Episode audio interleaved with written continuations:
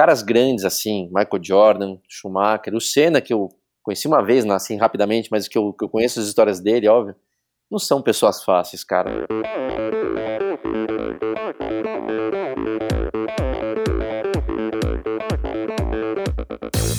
Hi, this is Brett Sutton. Eu sou a Vivi Faveri. Olá, aqui é o Emerson Zerben. Sou o Nicolas Sester. Aqui quem fala é Vitória Lopes. Aqui é o Thiago Drius. E esse, esse é o Endorfina Podcast. Podcast. Good luck to all this season. Sou Michel Bogli e aqui no Endorfina Podcast você conhece as histórias e opiniões de triatletas, corredores, nadadores e ciclistas, profissionais e amadores. Descubra quem são e o que pensam os seres humanos que vivem o esporte e são movidos à endorfina.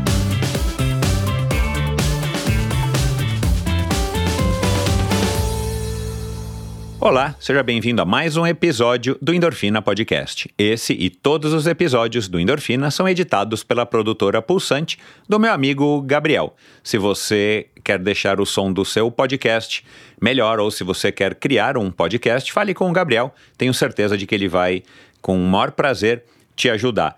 Bom, eu, eu já falei algumas vezes aqui, o Endorfina para mim tem sido uma grande viagem uma viagem é, em todos os sentidos. Uma viagem de aprendizado, uma viagem de inspiração, uma viagem de humildade, muitas lições aí que, que me tornam mais pé no chão e, de certa maneira, mais humildes de poder reconhecer os privilégios que eu tive, que eu tenho na minha carreira como atleta e na minha vida pessoal principalmente. E alguns episódios, quer dizer, todos os episódios têm os seus pontos altos e nem sempre pelos mesmos motivos. Claro, cada convidado é único e cada convidado tem a sua própria história, e isso é o que torna o endorfina para mim um grande um grande barato, vamos dizer assim. E no convidado de hoje, Luciano Burti, é um convidado que eu já que eu já conheço aí há algum tempo, não sou muito amigo dele, a gente é, agora começou a pedalar mais mais juntos, mas é um cara que eu já ouvi falar muito bem, é um cara que pedala muito bem. E pelo histórico dele, se você fizer uma, uma navegadinha, agora você não precisa, porque você vai ouvir aqui no Endorfina, mas se você der uma olhada no histórico dele, um cara que passou, aliás, todos que passaram aqui pelo Endorfina, que já passaram pela Fórmula 1, são pessoas com histórias incríveis, porque a Fórmula 1 é um mundo incrível. E o que eu aprendi ao longo da, da, das conversas que eu tive com Tony Canaan, com Christian Fittipaldi, com, com Ricardo Maurício, que não foi para a Fórmula 1, mas é mega campeão da Stock Car, com quem mais que já passou por aqui?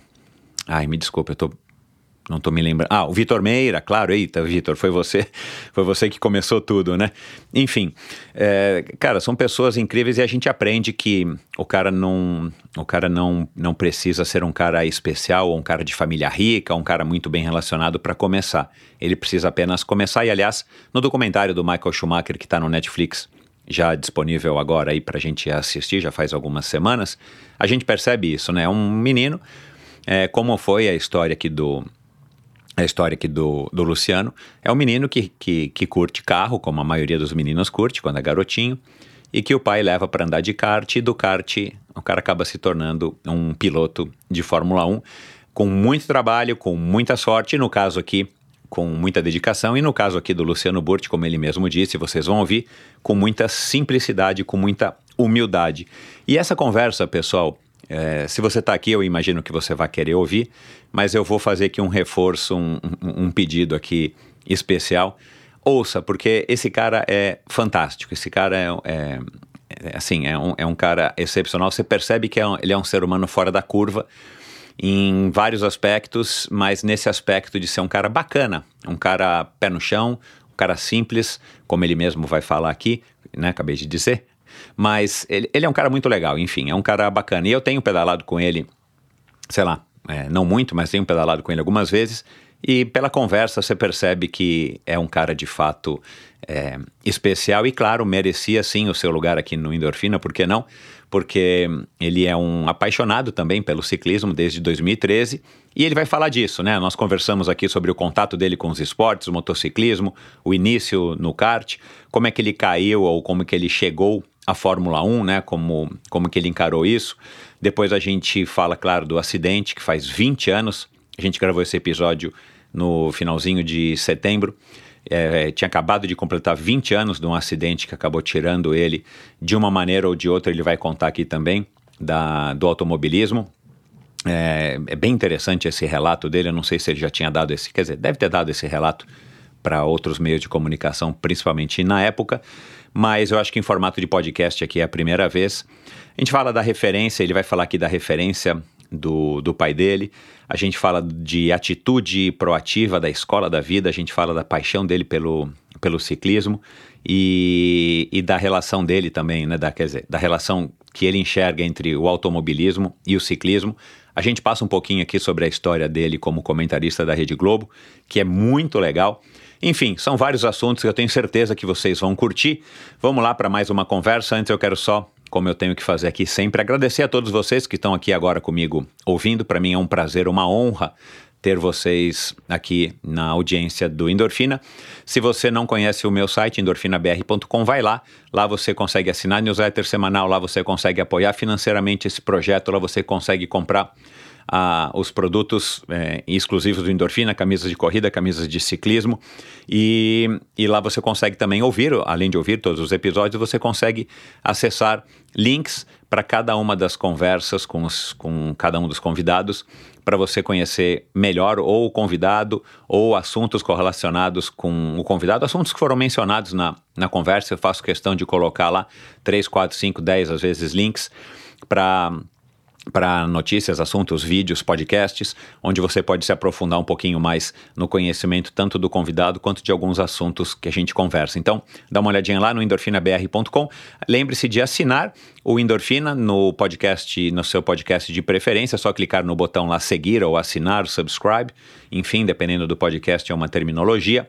Você me ajuda muito. Se você ouvir no Apple Podcasts, pode fazer lá uma resenha, pode lá atribuir uma quantidade de estrelas, porque tudo isso ajuda não só a mim, que adoro ler e, e, e ouvir o que vocês têm a dizer, mas também ajuda outras pessoas a descobrirem o endorfina. Ah, lá no site também você encontra link, um link para assistir a pedaços, a trechos dessa conversa e de todas as conversas desde maio de 2021 no meu canal no YouTube, Endorfina TV com Michel Bogli. Você clica lá e vai direto para o meu canal no YouTube. Toda sexta-feira eu coloco é, novos vídeos sobre os, quer dizer, com os convidados da semana. Eu estou agora aí há duas semanas, é, tive probleminhas aqui técnicos, eu estou há duas semanas atrasado, mas quando você estiver ouvindo esse episódio, você já vai estar tá lá com os vídeos de Igor Laguens e Ricardo Arap, e amanhã entra o do Fernando Toldi que foi o episódio aqui anterior a esse, e o do, e o do Luciano Burti também. Então dá uma olhadinha lá no meu canal no YouTube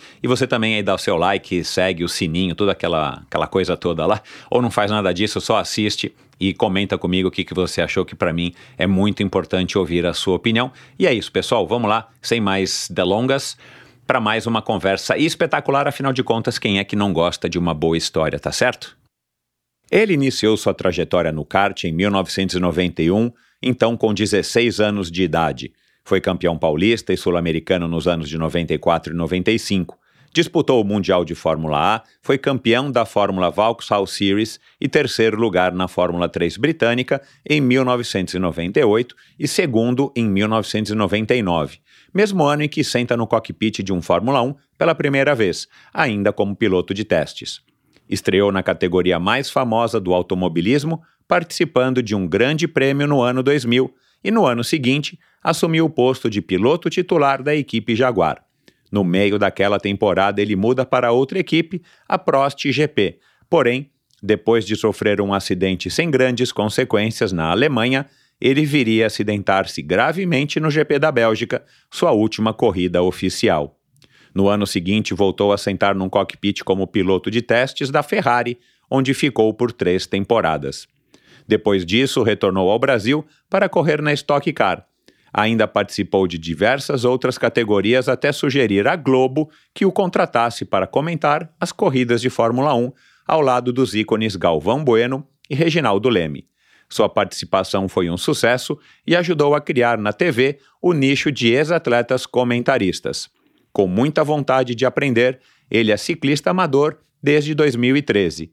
Conosco aqui hoje o determinado, veloz e técnico, formado em administração de empresas, criador de oportunidades e comentarista da Globo, Luciano Pucci Burti. Oi, Luciano, como é que vai? Tudo bem? Fala, Michel. Prazer estar aqui com você. Escutei falar muito de endorfina, então agora é minha vez. pois é, cara, eu, eu, eu tô aí né, buscando mais alguns pilotos e a maioria deles sugerido por ouvintes. Eu não sou um cara mais ligado na Fórmula 1. Tá. Já fui mais quando a gente tinha mais brasileiros e tal. Eu lembro direitinho, né? Quem não lembra quando o Ayrton Senna morreu? Eu estava em Brasília para fazer um triatlon lá. E o triatlon era sábado à tarde. E triatlon em Brasília naquela época acontecia à tarde, no sábado. E no domingo a gente estava lá já, né, sem compromisso nenhum, e, e, a gente soube do problema, enfim, do acidente, que até então a gente não sabia, né, que ele iria falecer, mas é, e já gravei, né? Já gravei com o Vitor Meira, que foi uma grata surpresa, ele que é ouvinte e quase ciclista profissional aqui agora, né? É verdade. Ele tá, ele se dedica assim é, com unhas e dentes. É uma coisa que eu quero abordar com você, que eu tô achando que isso é um traço, um perfil do, do, do piloto, do ex-piloto ou do piloto, né, de, uhum. de automobilismo, um cara muito técnico, um cara muito, enfim, minucioso e tal. E aí já gravei com o Christian Fittipaldi, Tony Canaan, né, que é um super triatleta e tudo mais, enfim. Então, eu não sei, eu, eu acho que da, do, dos não corredores, não triatletas e não nadadores, acho que o automobilismo aqui no Endorfina é o que está é, é, dominando aí as outras subcategorias de corrida de aventura, de... Legal. Enfim, mas bacana, cara, porque eu acho que o ciclismo tem bastante a ver com, com o automobilismo por conta da tecnologia, né? dos avanços que a gente vê acontecendo cada ano que passa nas bicicletas. E claro, né, na Fórmula 1 é outro padrão, é outra indústria, mas assim, é, é o que a gente ouve falar e acompanha aí mesmo para quem é leigo como eu. Mas enfim, cara, como é que você tá? Tá tudo ótimo? Tá tudo bem, tudo bem, pedalando bastante, né? Até já adianta um pouquinho, talvez. Eu comecei a pedalar em 2013, eu comecei a pedalar tarde. Pois é. E vai, mas só para não falar só sobre ciclismo, que eu acho que você vai perguntar isso daqui a pouco, por aqui tá tudo bem. Então, pedalando bastante. A, a pandemia, cara, é difícil falar que a pandemia tem algo de bom, né? É mas eu, eu, posso dizer que eu tive com mais tempo disponível, eu tive mais tempo para pedalar e, e, nesse último ano e meio eu dei uma evoluída boa, que não combina muito com a idade, né? Tô ficando velhinho já, mas é, dei uma evoluída bem boa e então é, tenho feito isso bastante, mas tem, né? Trabalhado, meus filhos, tudo, tudo caminhando bem. Que bom. A pandemia é, tirando esse aspecto que você conseguiu também treinar. Aliás, eu acabei não te falando, né? Uhum. Eu devo ter cruzado umas duas vezes com você lá naquela parte do litoral norte, entre a Praia do Engenho, Ju, uhum. é, Juquei não, né? é, não Engenho, o nome. Juquei. Engenho, é, num, num, num, num, trecho que tem uma ciclofaixa de um lado e é um calçamento, Isso. né? Acho que você estava de Isso. mountain bike. Isso. Eu não me recordo. Então, eu cruzei uma vez com você, é, ah. eu indo em direção, vai voltando para São Paulo, em direção a a Praia da Boracéia, tá. e você voltando. Aí eu falei, ah, na volta era cedo. Eu falei, cara, acho que ele deve estar tá começando, você deve ter vindo de lá para cá e eu saio da Barra do Saí, né? Sim, Mas aí sim. acabei não, de não te vi. Eu não ah, sei, enfim, o que, que você estava fazendo. É, a é. gente pode marcar um pedal lá, que lá Lógico, eu ando de, de mountain bike nessa estradinha que é bem, bem honesta, assim, e segura, né, para você fazer treino. Exato. Mas enfim, tirando essa parte que você Tirando essa parte que você é, se engatou legal aí nos treinos e conseguiu ir para Romeiros bastante, tal como você me é. contou, você, assim, psicologicamente você rea reagiu bem, né? Com, com dois filhos também em idade escolar, tendo que fazer homeschooling, todas as aflições e as ansiedades deles, né? Dos seus pais, enfim, dos seus sogros. Cara, eu, eu vou dizer, Michel, que acho que eu reagi bem, e aí tem aí que tá, né? É um assunto muito delicado que tem pontos de vistas diferentes, né? Porque de repente quando eu falo que eu lidei bem, muita gente fala, pô, mas você foi meio irresponsável, porque eu não fiquei em nenhum momento na noia, né? De, de ficar ah, isso já ajuda, disso, é, isso já ajuda. Ficar trancado demais. Quando eu digo não ficar trancado demais ao mesmo tempo, não é que eu voltei com responsabilidade, né? Fiz todos os procedimentos padrões de, né, tomar um certo cuidado com o distanciamento, essas coisas, mas não evitei de estar com a minha família, né? Meus pais também, óbvio que tem um pouco de sorte nisso, talvez de até um DNA aí, alguns têm mais propensão, outros têm menos, nem acho que é questão de mais forte, mais fraco, mais saudável, menos saudável. Mas minha família, pelo menos até agora, assim, teve uma, uma resistência muito boa. Então, não deixei de ter contato com meus pais. Eu vi que muita gente, né, nem com os pais acabou se encontrando, teve um distanciamento. É. Meus filhos não deixaram de ver os avós. É, acho que tem, óbvio que tem que ter um cuidado, mas ao mesmo tempo, cara, para a saúde mental isso foi fundamental. Então, assim, a gente teve muito junto em família. É, minha ex-mulher, a Dani, também, que é um amor de pessoa, também cuidou muito bem dos meus filhos e também circulou com eles dentro do possível.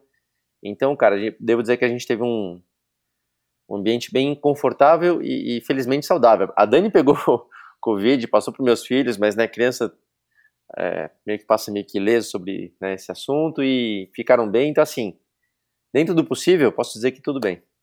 Ah, que bom. Né?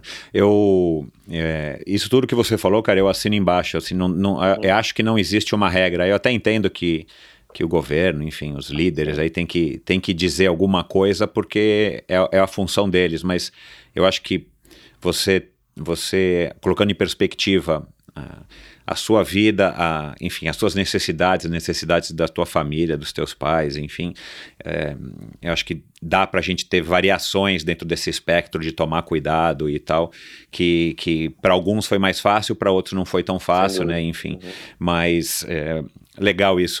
Cara, e agora só uma curiosidade antes de a gente entrar na pauta. Uhum. É, o teu nome é Luciano Pucci Burti. Burti. Que é, é eu achei que esse Burti fosse italiano. Eu quero agora que você me fale se é ou não. Mas eu dei uma procurada aqui na internet por mera curiosidade minha. Hum. Cara, parece que é um sobrenome que, que veio dos Estados Unidos, meu, de 1880, 1920, cara. A maior parte dos Burtis se encontravam nos Estados Unidos. É, a maioria baseado na Califórnia. Você sabe disso? Não, isso é novidade para mim. Burt é, Pucci, assim como Burti, são, são italianos. Uhum. Pucci, mais do norte da Itália, uhum. e os Burtis lá de baixo, lá os, os italianões mesmo, lá, lá da, da, ponta de baixo. Uhum. É, não tenho conhecimento de, de ter algum vínculo é, com os Estados Unidos. Minha avó nasceu na Itália, então assim, lá pelo, é, perto de Firenze, se não me engano. Uhum. E essa é novidade, mas não, Burt é Vou te mandar um tenho, link tenho... aqui nesse site ah, que de vez em quando eu acesso, cara. Me manda, tenho, eu tenho, inclusive tenho dupla cidadania, tenho passaporte italiano, então é tudo, tudo uhum. carcamano aqui. Legal. Mas então, aí uh, os teus avós e tal são todos de lá, né? Os é. bisavós. É, Entendi. assim, é, bisavós com certeza, mas minha avó materna foi a única dos avós que nasceu realmente na Itália. Os outros ah, tá. são só de, de nome mesmo e de, de DNA, mas a italianada está um pouco longe, se for pensar. Strava apresenta O Atleta em Você. Minha descoberta no esporte, na verdade, ela foi uma um empurrãozinho dos meus pais. A única opção que meus pais tiveram de dar uma acalmada no furacão, no, no Thiaguinho dentro de casa, foi botar no esporte. Com três anos de idade, eu comecei a fazer natação e eu lembro direitinho até hoje. Eu querendo pular na piscina só pra bater perna forte, pra ver as borbolhas subindo atrás, assim. E aí eu comecei a descobrir os vários Tiagos dentro de mim, né? Porque aí cada modalidade de esporte que eu fui fazendo, você vai vendo que você não para de se, de se descobrir nunca, né? né? Porque eu estudei num colégio que era um colégio de classe média, então era o único negro, o único preto do colégio, a galera achava que eu era filho do porteiro, não sei o quê, mas sempre fui o melhor corredor, o melhor jogador de futebol, enfim, o melhor no esporte. Foi uma ferramenta de comprovação, de empoderamento, de fortalecimento e realmente de conexão, né? De me sentir parte, né? De me sentir diferente, mas sentir um diferente especial. E além disso, o esporte para mim, antes de ser um esporte competitivo, era um esporte integrativo, um esporte inclusivo eu acabei fazendo a minha primeira faculdade foi de economia. E é engraçado que na economia eu era conhecido como atleta da sala, né? Lógico. Se eu realmente via que essa essência do esporte saía de dentro de mim, eu falei, cara, eu vou fazer isso aqui mesmo e tá bom, eu quero ser milionário de vibe, né?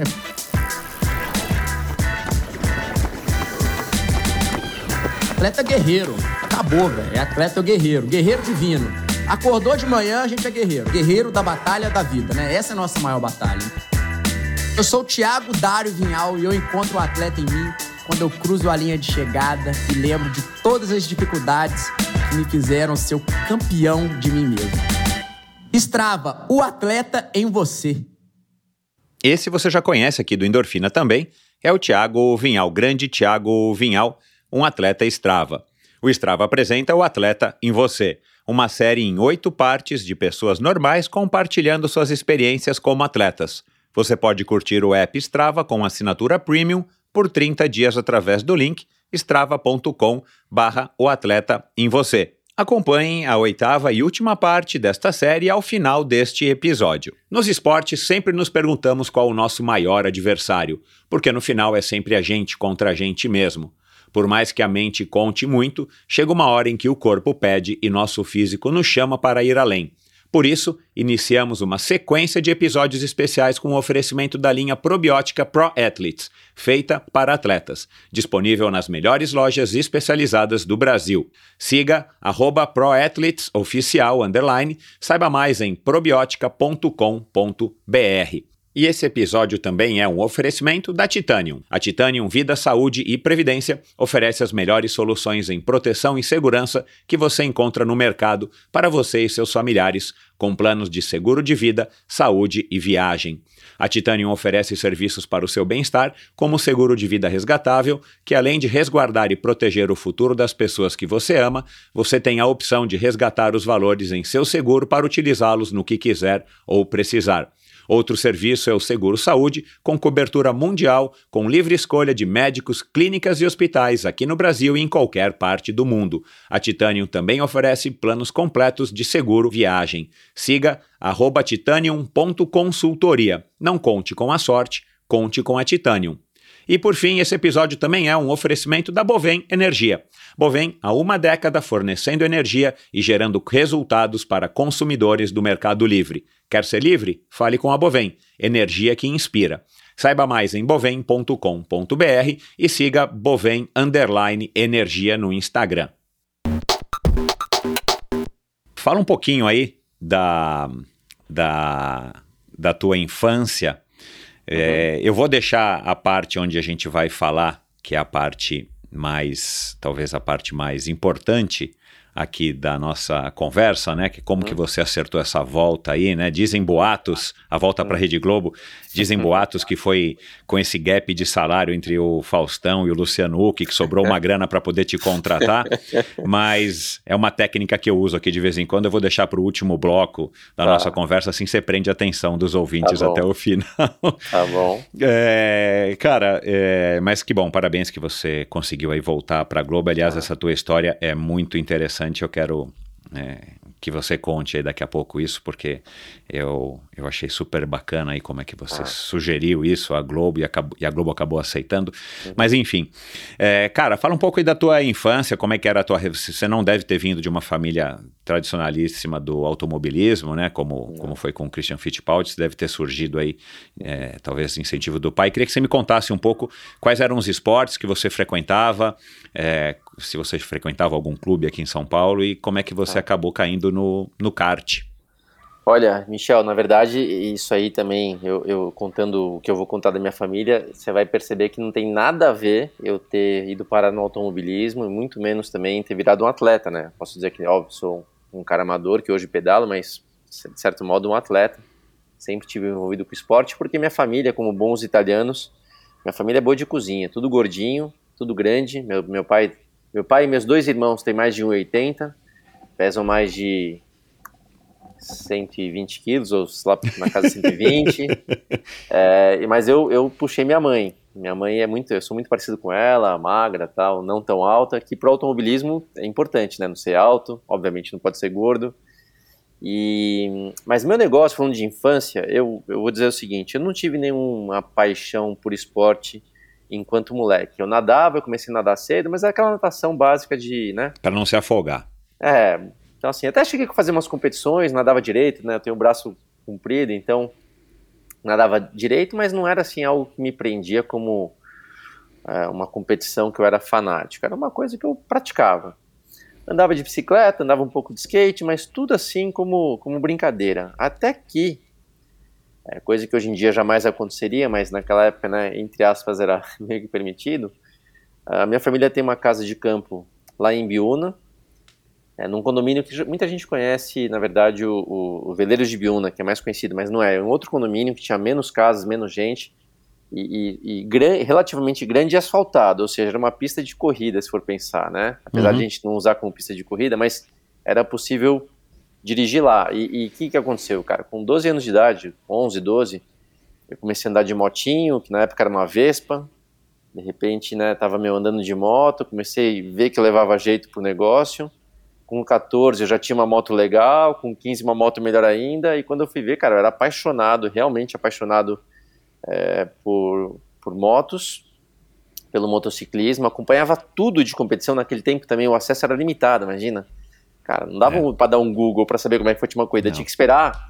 Tinha as revistas da época, né, a duas rodas, principalmente a Motor Show e a Moto Show, se não me engano, que saía uma vez por mês, eu ficava, meu, não vi a hora que saía a revista pra ver como é que foi o resultado das últimas duas ou três corridas. Então, assim, era, mas, meu, eu era apaixonado, realmente apaixonado. E, e meu, meu contato com a velocidade veio daí, tá? Minha paixão por velocidade, por competição, por parte técnica, é, veio daí. Inclusive, quando eu falo de moto, esse capacete aqui amarelinho é do Alexandre Barros, que hoje é um, Ah, que legal. é um amigo, que, meu, Ah, e eu falo, pro, eu falo pro, pro Alexandre, falei, cara, você era, meu, era um puta fã seu, eu tinha foto sua na parede, velho, hoje a gente é amigo, né, então... Mas enfim, o Mas o? Alexandre veio, de- eh, veio mais tarde, assim, o sucesso do Alexandre Barros veio mais tarde, Nada porque ele mais deve nada. regular a tua idade, né, eu acho. Não, ele, ele deve ser, não sei a idade mas ele ele tem mais de 50, porque Ah, tá. É eu com idade. 16 eu já acompanhava ele lá no Ah, Mundial. legal. Então, cara, o cara já tava bombando, já tava em alta. Eu, moleque, 16, 17, 18 anos. Mas vamos lá, o que aconteceu? É, e eu aí, então, quis, eu queria correr de motos, né? Queria correr mesmo. Interlagos tal, dei um jeito lá com os amigos de ir para Interlagos, tirar, né? Um jeito ali de fazer uns treininhos, andava legal. Só que aí, como eu tinha 16 anos, eu precisava tirar uma carteira de piloto para realmente, né, ir adiante. E aí eu cheguei para minha mãe, na verdade. Meu pai sempre foi um cara que trabalhou muito, nunca estava tanto em casa assim, então falei, mãe, então, eu, eu, eu queria que né, você me emancipasse, né? E ele falou, pra que emancipar você? Não, porque na verdade eu quero tirar uma carteira de. de ah, meu, que carteira? Não, uma carteira de piloto de moto. Eu falei, meu, nem pensar, cara, esquece, não vai correr porra nenhuma. Tô fora, você não vai fazer isso. E, e ali foi um balde de água fria, né? Eu sabia. E, vamos lá, minha mãe tava muito certa de não ter deixado. Hoje em dia eu tenho meus filhos, eu, eu entendo ela 100%. Então, é. Mas com isso, cara, olha como são as coisas, né? Um dos meus melhores amigos lá do motociclismo, que é meu amigo até hoje, é, ele chama-se Santo Feltrin, era um grande também piloto de motos, Sim, campeão de moto, pedala, é. pedala, isso, né? Ele tá muito com o, com o Eric, Celso. né? O É, Eric com o Eric, Granado, foi... Sim, é. Olha só, na verdade, tinha até esquecido que o Santos também pedala e pedala bastante, né? Tá meio Então. fora de forma, mas pedala. O Santo, cara, era amigão meu e por acaso ele tinha comprado um kart lá usado, um kart meia boca que estava encostado numa oficina que ele tinha ali no Butantã, que eu ia bastante lá. E ele falou, cara, você não quer comprar esse kart aqui? Eu, não tô usando, vê aí, vamos, a gente faz um rolo. Eu tinha umas botas da Alpine Star de motociclismo, eu dei as botas, dei uma grana pra ele, troquei no kart, mas nem sabia, nem sabia o que era, não tinha kart indoor, não tinha nada. Mas na minha cabeça o que era? Pô, um negócio que parecia um negocinho legal, e como eu andava bem de moto, eu achei, cara, isso é na hora que eu for lá pra Interlagos, de repente, né, onde tem um cartódromo pra eu andar, essa molecada tá ferrada aqui, meu. Eu sou bom de moto, eu sou isso, eu sou aquilo, essa E- Mas molecada você vai... andava de moto só em Ibiúna ou você andava aqui também, mesmo sem Eu carta? andei em Interlagos, não, era, Ah. era em Biúna, lá no condomínio fechado, que nem eu disse, na época era possível, tudo a molecada menor de idade andava, hoje em dia isso obviamente não acontece mais, É. mas eu treinei algumas vezes em Interlagos e andava É, direito. na, na, na discussão de detalhe aqui, na, na baronesa acontece, né? E aí Hum. dá, dá, dá confusão É, lá. é, Ainda mais agora é. com essas, esses veículos elétricos que ninguém sabe que definição Então, que tem. É né? isso aí. É, lá, lá na Baru teve até problema já por conta disso, mas é, eles, que eu, quando eu vejo molecada lá é a questão das motinhas elétricas, tal, que tem sua, né, sua margem ainda aí pra se pode ou não pode, mas enfim. Mas vamos lá. Então, eu peguei esse kart do Santo, comprei esse kart do Santo, achando que ia arrepiar, e, e peguei um, um dos mecânicos lá do que o Santo tinha na oficina, que era meu amigo também, que não entendia nada de kart, e fomos pra Interlagos, falou, meu, vamos lá andar, né, meu, sem noção nenhuma, sem menor... Bom, chegando lá, cara, era final do ano, final de 91, então eu já era, né, já era grande, já tinha 16 anos, tarde para começar qualquer profissão no esporte, né? É, meu, basicamente sentei lá. Quando a primeira coisa, né? A gente chegou no, no, no carro desse, desse mecânico que era um, era um chevetinho vermelho. A gente comprou aqueles rack de prancha de surf, colocamos em cima do chevette e colocamos um kart em cima. Cara, quando a gente entrou lá no, no, no cartódromo, meu, caminhão de equipe, motorhome de Nossa, equipe. Nossa, meu. Falei, caçamba, cara, isso aqui não é brincadeira, os caras levam isso aqui a sério. Meu, eu fui pra pista, mas levei um pau, mas levei um pau. Eu não tinha noção do que era aquilo lá, cara. E a molecada era boa, óbvio que era boa, né? E aí, cheguei, meu, classifiquei, é, treinei na sexta pela primeira vez, classifiquei no sábado lá em antepenúltimo, porque acho que dois caras tiveram um problema, e na corrida tomei volta, assim, aquele papelão. E ali me deu um estalo, falei, cara, isso aqui é sério pra caramba, mas é o seguinte, eu quero ficar bom disso, eu não, não vou aceitar sair daqui com uma mão na frente e outra atrás, né? Só um detalhe que eu não sei, a categoria é por idade, é por tipo Era, de motor, é, por idade, essas coisas? Isso, e a categoria que eu entrei justamente era a novatos, né? Causa da idade, né? Se fosse abaixo de 14 seria júnior, mas como eu tinha 16 eu era novatos e... Enfim, e aí, cara, eu falei, bom, vou ficar bom disso, aí eu comecei a andar, andar, andar, quando eu fui ver, o kart estava tudo errado, o motor tudo errado, fui aprendendo, meu mecânico também foi aprendendo comigo, a gente foi ficando melhor, de repente, eu falei, comecei em novembro de 91, em maio de 92 eu ganhei minha primeira corrida, né? Ainda não era um cara de ponta, mas foi uma choveu, eu sempre andei de, kart bem na chuva, choveu, ganhei, mas meu, eu fui, fui me adaptando. Bom, resumindo a história. No ano seguinte, 93, eu andei um pouquinho melhor, mas ainda não era bom. E na época eu tava é, tinha acabado de entrar na faculdade, né? Fazia administração aqui na FMU. Trabalhava com meu pai, que é do ramo gráfico lá na, na Moca, onde eu nasci, na, na Zona Leste. Uhum. Mas na verdade eu não fazia nada direito. E aí, entre 93 e 94, eu cheguei pro meu pai e falei: pai, cara, eu não tô estudando direito, não tô trabalhando direito e não tô andando de kart direito. Deixa eu fazer o seguinte, ó. É, me ajuda, porque o, o esporte é caro, né? Kart é caro. Até então você estava só colocando dinheiro. É, tava, meu, né, dentro do possível, assim, o, tal do meia boca, entendeu? Então isso também era uma questão, né? Eu não tinha tanta experiência, mas meu equipamento era, era quem.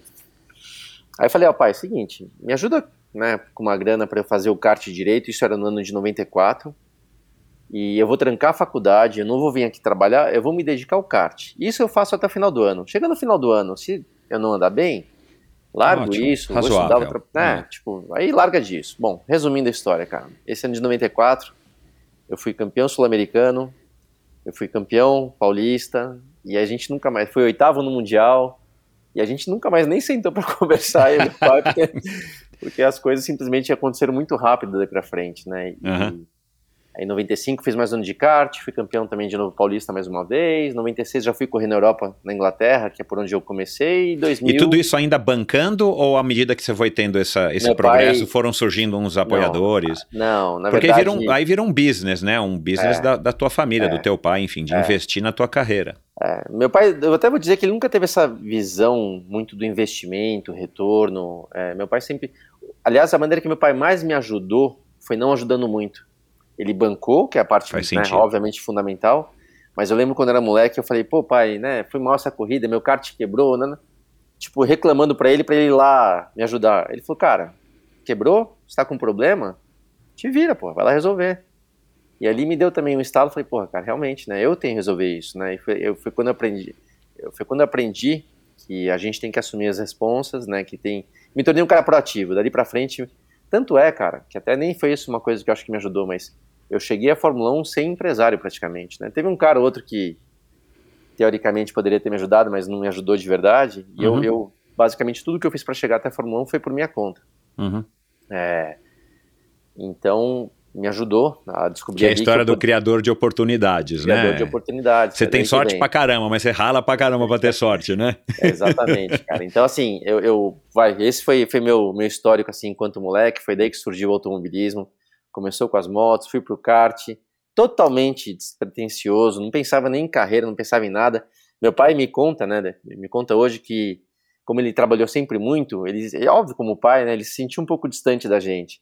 E ele percebeu que o kart, por isso que eu falo que ele não investiu como negócio, ele percebeu que o kart, quando eles iam para Interlagos me assistir, ele, minha mãe e meus dois irmãos, tava todo mundo lá juntos, torcendo pelo Luciano, acabava o kart, independentemente do resultado, a gente ia para um restaurante, almoçar todo mundo junto. Meu pai sentiu que ele conectou a família, sabe? Então, para ele foi isso. Se, se tem um investimento da parte dele, foi mais esse investimento até para ele mesmo, né? Se conectar um pouco mais. E, e a história foi assim. E de repente, né, eu falei que eu comecei no final de, de 91, exatamente 10 anos depois. Até tem uma história legal. É, essa eu tenho que te contar, que você falou, né, para quando fosse um assunto bom para eu, pra eu Não, pode falar, pode falar. É, quando eu falo de criar oportunidade para você ver como as coisas acontecem. Aposto que você, Michel, tem também histórias para contar do teu passado, né, de triatleta e tudo mais, com umas coisas, né, de repente um dia você tá ali assistindo, outro dia você tá, meu, competindo com os caras que você não imagina.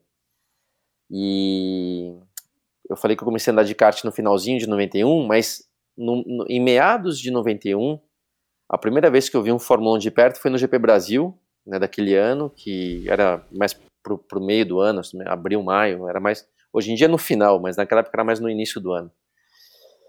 E eu fui lá ver Fórmula 1, nunca tinha visto de perto, né?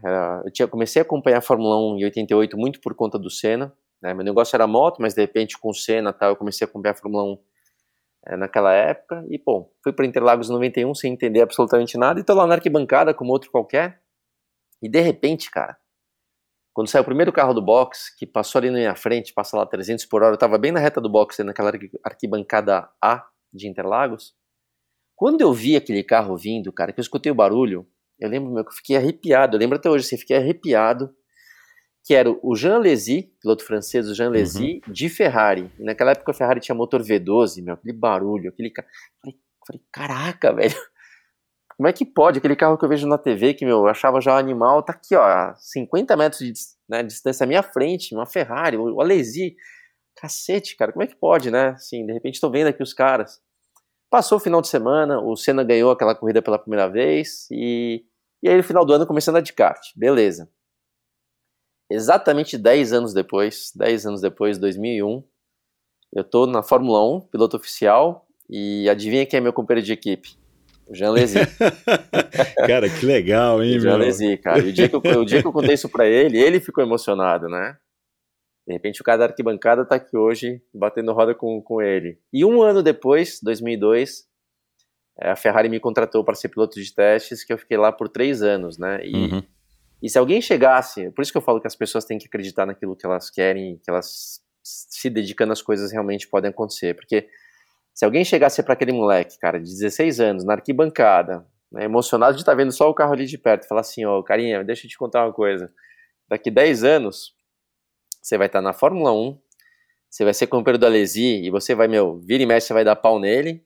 E melhor ainda, ano, logo na sequência, a Ferrari vai estar tá te contratando, vai estar tá te pagando para você pilotar esses carros aqui, né? E se alguém me falasse isso, você fala, meu, que, que você bebeu? Porque é impossível acontecer é, isso. Cara, Não existe é, isso, né? É impossível o que você está falando.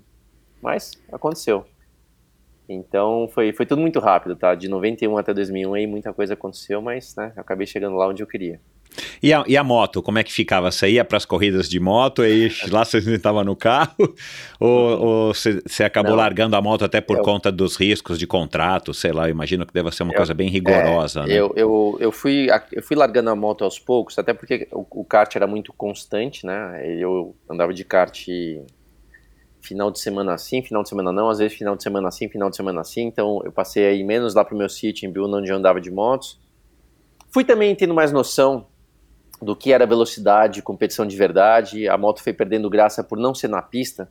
Muita gente pergunta para mim, pô, quando você vai andar de carro na rua, você corre? Eu falei, cara, eu ando que nem meu, é, meu avô tem, andava. É duro, né, cara? Porque não tem graça andar de. Esse negócio desses caras que me aceleram na rua, né? Tiram racha. Não tem graça. Tecnicamente falando, aquilo lá é uma coisa muito. sem graça nenhuma, sabe? É, é que nem para um ciclista pegar uma, uma dessas bikes aí do. né? Do Itaú e sair para dar um rolê, né? Tá é, tá pedalando do mesmo jeito, é, mas, cara, não, prazer não praticamente zero, né? Então, então assim, é, eu, eu passei a ter. Se, não, se eu tivesse de moto na pista, eu ia querer andar, mas para andar que nem eu andava, só falei, cara, não tem a menor graça, é perigoso, não é lugar para andar. Uhum. Enfim, aí eu fui desencanando aos poucos e aí mais tarde. Aí chegando na Fórmula 1, aí sim, no contrato de Fórmula 1 tem algumas coisas que eu não podia fazer. Não podia esquiar na neve, não podia andar de moto, não podia pular de paraquedas. Aí isso também foi me afastando. E, e aí depois ainda, né, também em 2001 eu tive um acidente muito grave Eu quase morri. Aí, mais uma coisa, falei, ó, acidentes acontecem não é só pros outros, acontece pra gente também. Exato, e aí, mais é. tarde, eu vim ter meus filhos, falei, quer saber, cara, chega esse negócio de moto, porque, Entendi. né, eu, eu, eu, eu gosto demais ainda de moto, mas, mas deixei pra lá. Entendi. Quando você era garoto, você não era nem desses garotos que tinha mil carrinhos, né? Na nossa época era Matchbox, né? O Hot Wheels de hoje. Você era aquele cara que, Matchbox. que gostava de ficar, né? Passava um carro na rua, você já sabia a marca, sabia o modelo, você ficava vendo o ronco. Ou, meu, foi uma coisa completamente. Enfim, o kart surgiu assim, da maneira como você falou, você não tinha nenhuma, É. nenhuma paixão. Porque tem, eu tenho amigos até hoje que são assim, aficionados por carros.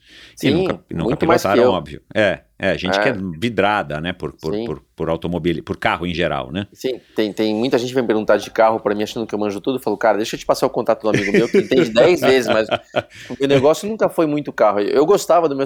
Eu lembro que eu tinha uma caixinha, cara. Eu era eu sempre, eu fui um moleque muito bonzinho, assim, quietinho. Eu tinha uma caixinha de Matchbox que eu brincava com os carrinhos, mas não era tanto pela questão do carro da marca. Eram carrinhos que eu brincava, ele tinha minhas Isso, historinhas é. na cabeça. Ah, tá. Então eu via carro na rua, não ligava tanto pra carro.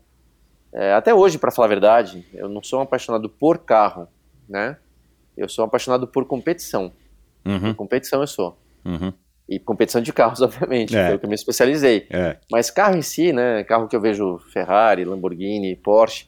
Ah, legal, legal, mas não, não é uma coisa que me, que me cativa, assim. Hoje em Uhum. dia eu gosto muito mais de ver bicicleta legal e top ali de É. perto do que ver um carro, uma Porsche e uma Ferrari, entendeu? É, Você sabe que eu moro aqui num, num lugar, né, obviamente, privilegiado aqui da cidade de São Paulo, e Hum. eu vejo muita Ferrari, muita Lamborghini. Uhum. De vez em quando eu acho que é uma moto passando na rua, esse bobeado. Hoje não, porque é segunda-feira, mas passa. Final de eu semana, acho que é uma moto, mas não é inteira, um carro, né, cara, que faz bar... Enfim, pra quem é leigo, parece que faz um barulho de moto, assim, aquele ronco, Sim. né? Sim. Cara, é- eu também não sou um cara também super aficionado por carro, muito menos esses carros muito esportivos, mas, cara, é- é- parece um contrassenso, né? Primeiro, num, num país como o nosso, né? Por mais que a gente, enfim, é, esteja na, na maior cidade da América Latina, mas, cara, se andar com um carro que sei lá quantos mil cavalos tem pra ficar passando em vala, lombada, buraco, parar em farol, né? Uma coisa meio esquisita, né, cara? Agora, Ah, na Michel. pista, eu, eu vou te É. falar, a- aquela sensação de dirigir um carro na pista, e eu nunca dirigi, deve ser fabulosa, porque aí de fato é, é você estar ali é, é, num lugar próprio para você poder acelerar e, e- e se divertir, né? Mas eu te falo, isso aí tem uma explicação que é, né? E aí, e não tô nem falando julgando que está certo ou está errado, mas tem o tal do ego e da vaidade que cativa demais as pessoas. No caso do, do, do homem, né? Do bicho homem, É. tem um carro bacana, É. tem um valor, né? E, É, principalmente o brasileiro, né? Que parece que tem isso mais é. ac- acima da média, talvez, do que o- a Ah, população e, mundial. E eu, e eu, a gente deve morar perto, que aqui onde eu moro também, cara. Final de semana é desfile aqui de Então. carro passando pra cima e pra baixo. E vou te falar, o cara sabe acelerar aquele carro? A grande maioria não sabe. Aquele carro é um super carro, é um super carro bacana, mas se você botar ele na pista, ele não vai bem, cara. Por causa dos pneus, dos freios, da tipo de suspensão. Então, assim, nem é algo realmente tão bacana É. quanto as pessoas É imaginam. mais o ser, né? prazer pessoal e o status, Mas, né, cara? é, Da mesma tá maneira que a galera faz a tatuagem do Iron Man nas panturrilhas e, Isso. de novo eu não tenho nada contra, quem Isso, tem condição para comprar um carro desse, o cara compra porque o cara Então. acha que tá. Então, né, e, na e eu, de novo, Ferrari. eu, res- eu respeito, não tem problema nenhum, É. mas não é um negócio que o cara usufrui. Pronto. É, tá? é, o cara não é. usufrui. Ele tá só ali no, no que ele sonhou em ter e parabéns, tá, tá curtindo o momento dele. Mas usufruir o carro para que ele foi teoricamente foi feito, aqui em São Paulo você não vai usufruir absolutamente nada. É verdade, é verdade. O carro mais possante, mais potente, não é possante é a palavra antiga, o carro mais Uhum. potente que eu já dirigi foi um, uma Porsche 911 de um amigo meu ciclista italiano e Ah, é, quer dizer, suíço, italiano, português. E, Uhum. e ele se acidentou numa corrida na Itália e aí eu tive que voltar dirigindo numa tempestade, Jura? cara, de volta para a Suíça, mas óbvio, né? Não acelerei nem nada, mas é uma sensação legal. E eu é, foi a, a única vez que eu andei de Porsche, assim, que eu, que eu dirigi, Sim. que eu viajei. Mas é um carro que eu tenho aí um, um, um gostinho especial. Mas aquele barulho, ainda mais do Porsche que vem de dentro, né, cara? É, é, é legal. fabuloso, cara. É, assim, sim, é legal, é É legal. uma coisa que para quem é homem, talvez as mulheres ouvindo não entendam, né? Mas não sei por que, que a gente sente alguma coisa, né, cara? Não, Agora, o legal. barulho da Fórmula 1 é bizarro. Eu fui uma vez, eu, Pedro, lá, lá em Interlagos, Sim. e eu nunca tinha chegado nem perto do autódromo quando tinha corrida, muito menos estar dentro ali, né, também na, nos boxes ali, na, Uhum. sei lá como é que chama. E, cara, o barulho é, meu, é bizarro, cara, de alto, meu, é infernal, né, cara? Um Que ano que negócio foi assim. aí, mais que- ou menos? Ah, deve ter sido 92, no- não, deve É, ter sido então, 95, É, não. 94, 95, 96, por aí. É exatamente quando o motor era realmente né, o Meu, aspirado. barulhento, cara. Meu, barulho V10, bizarro, cara. meu, mega barulhento e, e que pra quem tava assistindo, é, até eu, eu vou falar tudo o oposto daquilo que as pessoas imaginam, né? Ando devagar, não corro e eu não gosto de barulho, cara. Porque assim, muita gente fala, pô, aquele barulho é animal de legal. É legal, mas quando você vai lá uma vez por ano assistir, você acha o máximo, Meu, porque duro, realmente cara, é legal. É duro, Mas meu. quando você passa o ano É. inteiro, cara, no meio daquilo lá, você não consegue conversar de tanto barulho, você não aguenta mais aquele zumbido. Chega uma hora que, hoje em dia, né? Hoje em dia não, desde 2014 a Fórmula 1 é muito mais silenciosa por conta dos motores turbo e tal. Até reclamaram muito da falta de, do, do ruído, né? Ah, entendi. Mas pra quem trabalha lá, que convive naquele meio, pô, cara, melhorou muito, porque aquele barulhão insano dava. Dava, putz, dava, dava desespero em um certo momento. Então. É, É, isso e, e- e piloto não usa um protetor de, de um Usa. tapa, usa, mas claro, né, Não. também não resolve 100%, Não, aliás, porque, meu, o barulho é muito... Seria, é, o barulho era tão alto que se não tiver o, o, né, o tampão de protetor. ouvido lá, que na verdade a gente usava com um rádio dentro dele, então era um, era um molde, né, moldado ao seu ouvido para realmente selar o máximo Parece um possível. aparelho auditivo, né?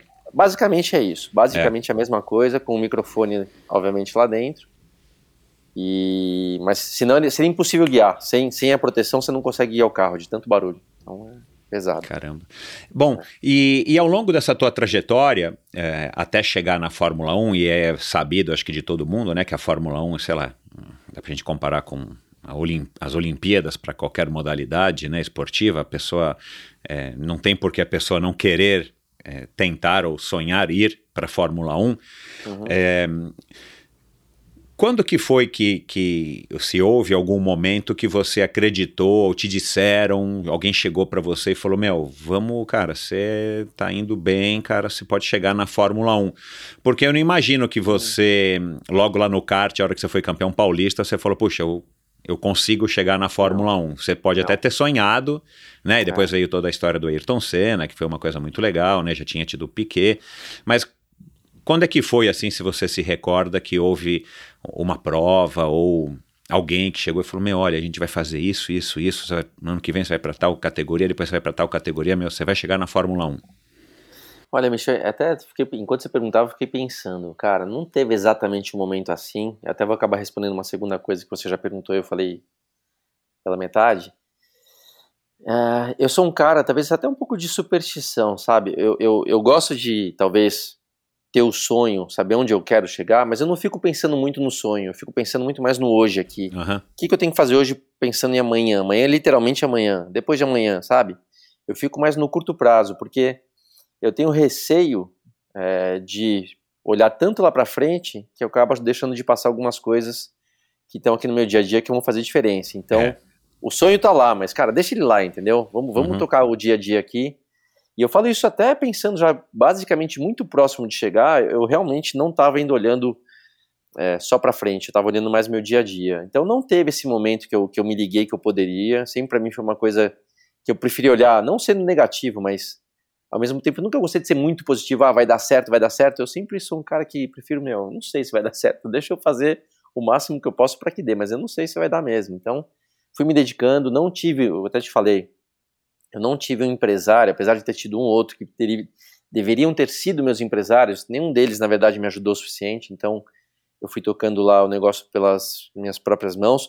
Meu pai, você perguntou, meu pai me ajudou de forma financeira até a Fórmula 3 inglesa, né, que foi a última categoria que eu tive antes de chegar à Fórmula 1, e muita gente confunde até isso, fala, ah, na Fórmula 1 não chega mais brasileiro porque precisa de patrocínio, precisa de dinheiro. Cara, não precisa. É, obviamente a gente sabe que a Fórmula 1 tem sim pilotos que chegam lá levando patrocínio e dinheiro, mas se você entra por essa porta, você nunca mais sai dela. Se você é um piloto que de repente você é até um piloto talentoso, mas que você leva Ah, dinheiro, Faz sentido, você entendi. leva dinheiro, cara, pô, melhor coisa do mundo, um cara bom que ainda traz uma grana, pô, pra que, que eu vou pagar esse cara? Pra que, que eu vou investir nesse cara?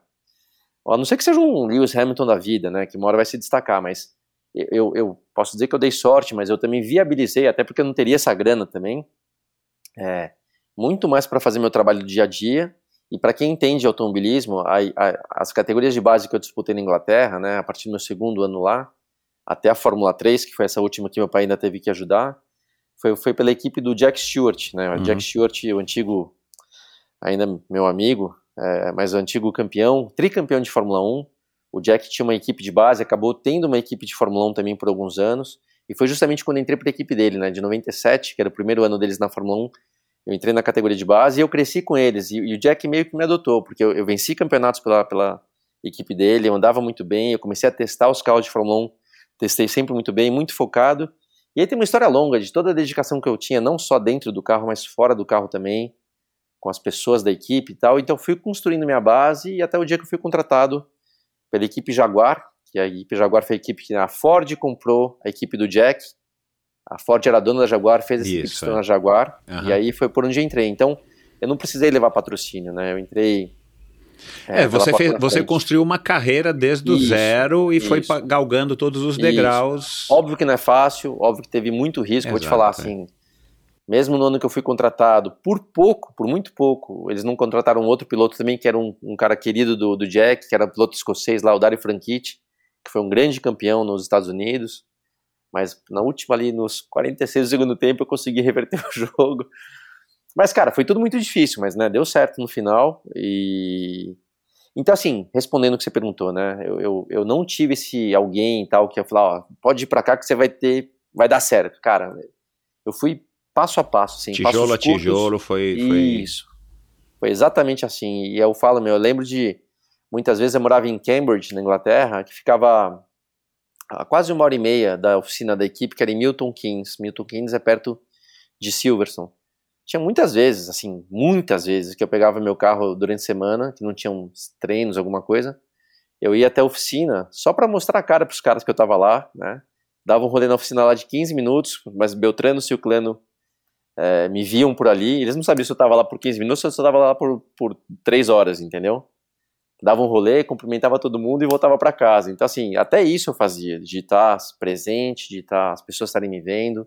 Óbvio que eu estava sempre muito dedicado à parte técnica, mas até quando eu precisava dar um certo chaveco ali de que eu estava na área, eu também fazia isso. Então, foi assim, tem, tem muitas coisas que foram feitas para para chegar até lá, não foi, não foi fácil É, não. o curioso você falar sobre isso, eu não tinha anotado aqui, mas vamos, vamos agora aproveitar e enveredar um pouquinho para esse assunto, porque o, o, o Vitor Meira falou muito disso, né? De você saber se posicionar Uhum. é, como um profissional que está sendo pago por aquela empresa e independente de você estar ganhando ou não, né? No caso dele, ele acabou não, não ganhando, mas ele falou, cara, para eu me manter aqui, eu preciso ser o cara mais profissional que eu posso ser, mesmo não sendo um cara que vai ganhar as corridas. E, e, e da onde que você foi também pegando essa tarimba, cara? Porque, pô, você não veio de, de família, você não tinha, vai, o teu pai ali que acabou virando, eventualmente viraria um empresário, um cara, porra, vai lá, Luciano, você tem que se comportar assim. Eu conversei com o fulano, o fulano disse que é assim, assado. Como é que você foi pegando essa tarimba para conseguir ter todo esse essa trajetória bacana dentro da, do automobili- automobilismo? Foram 20 anos, né, cara? Porra, é, é, é É. tempo, né, meu? É, até deixa antes de responder essa, até falando do Vitor Meira, o Vitor, cara, o Vitor foi meu maior rival do kart na categoria principal, que era a graduados A. Ah, legal. A gente não se falava, assim, a gente nunca teve um problema sério de brigar, de se bater, mas era uma rixa tão grande, o Vitor sempre foi um piloto muito bom, o Vitor realmente, ele, ele, ele, ele tem o talento, né, é, ou teve o talento para chegar mais longe até de onde ele chegou. Por isso que eu falo que é muito difícil você chegar no automobilismo onde você quer. É óbvio que o Vitor também sonhava com a Fórmula 1, mas não foi por falta de talento, é porque a oportunidade é para poucos mesmo, né? E, e resumindo, cara, no kart a gente, meu, não se olhava assim, a gente disputava muito. Até por sorte, esse último campeonato que eu disputei com ele em 95, eu acabei vencendo o campeonato. Mas, cara, era- o Vitor era um cara bom demais, era difícil ganhar dele, sabe? Uhum.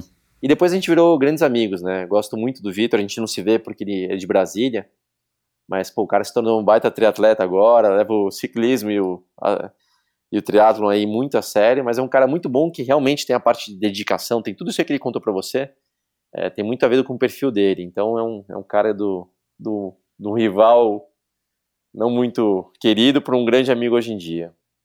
É, respondendo o que você perguntou, de onde veio isso, Cara, eu acho que eu puxei muito meu pai. Meu pai é um cara que também veio de, da Zona Leste, ali da Moca. Eu nasci lá, inclusive.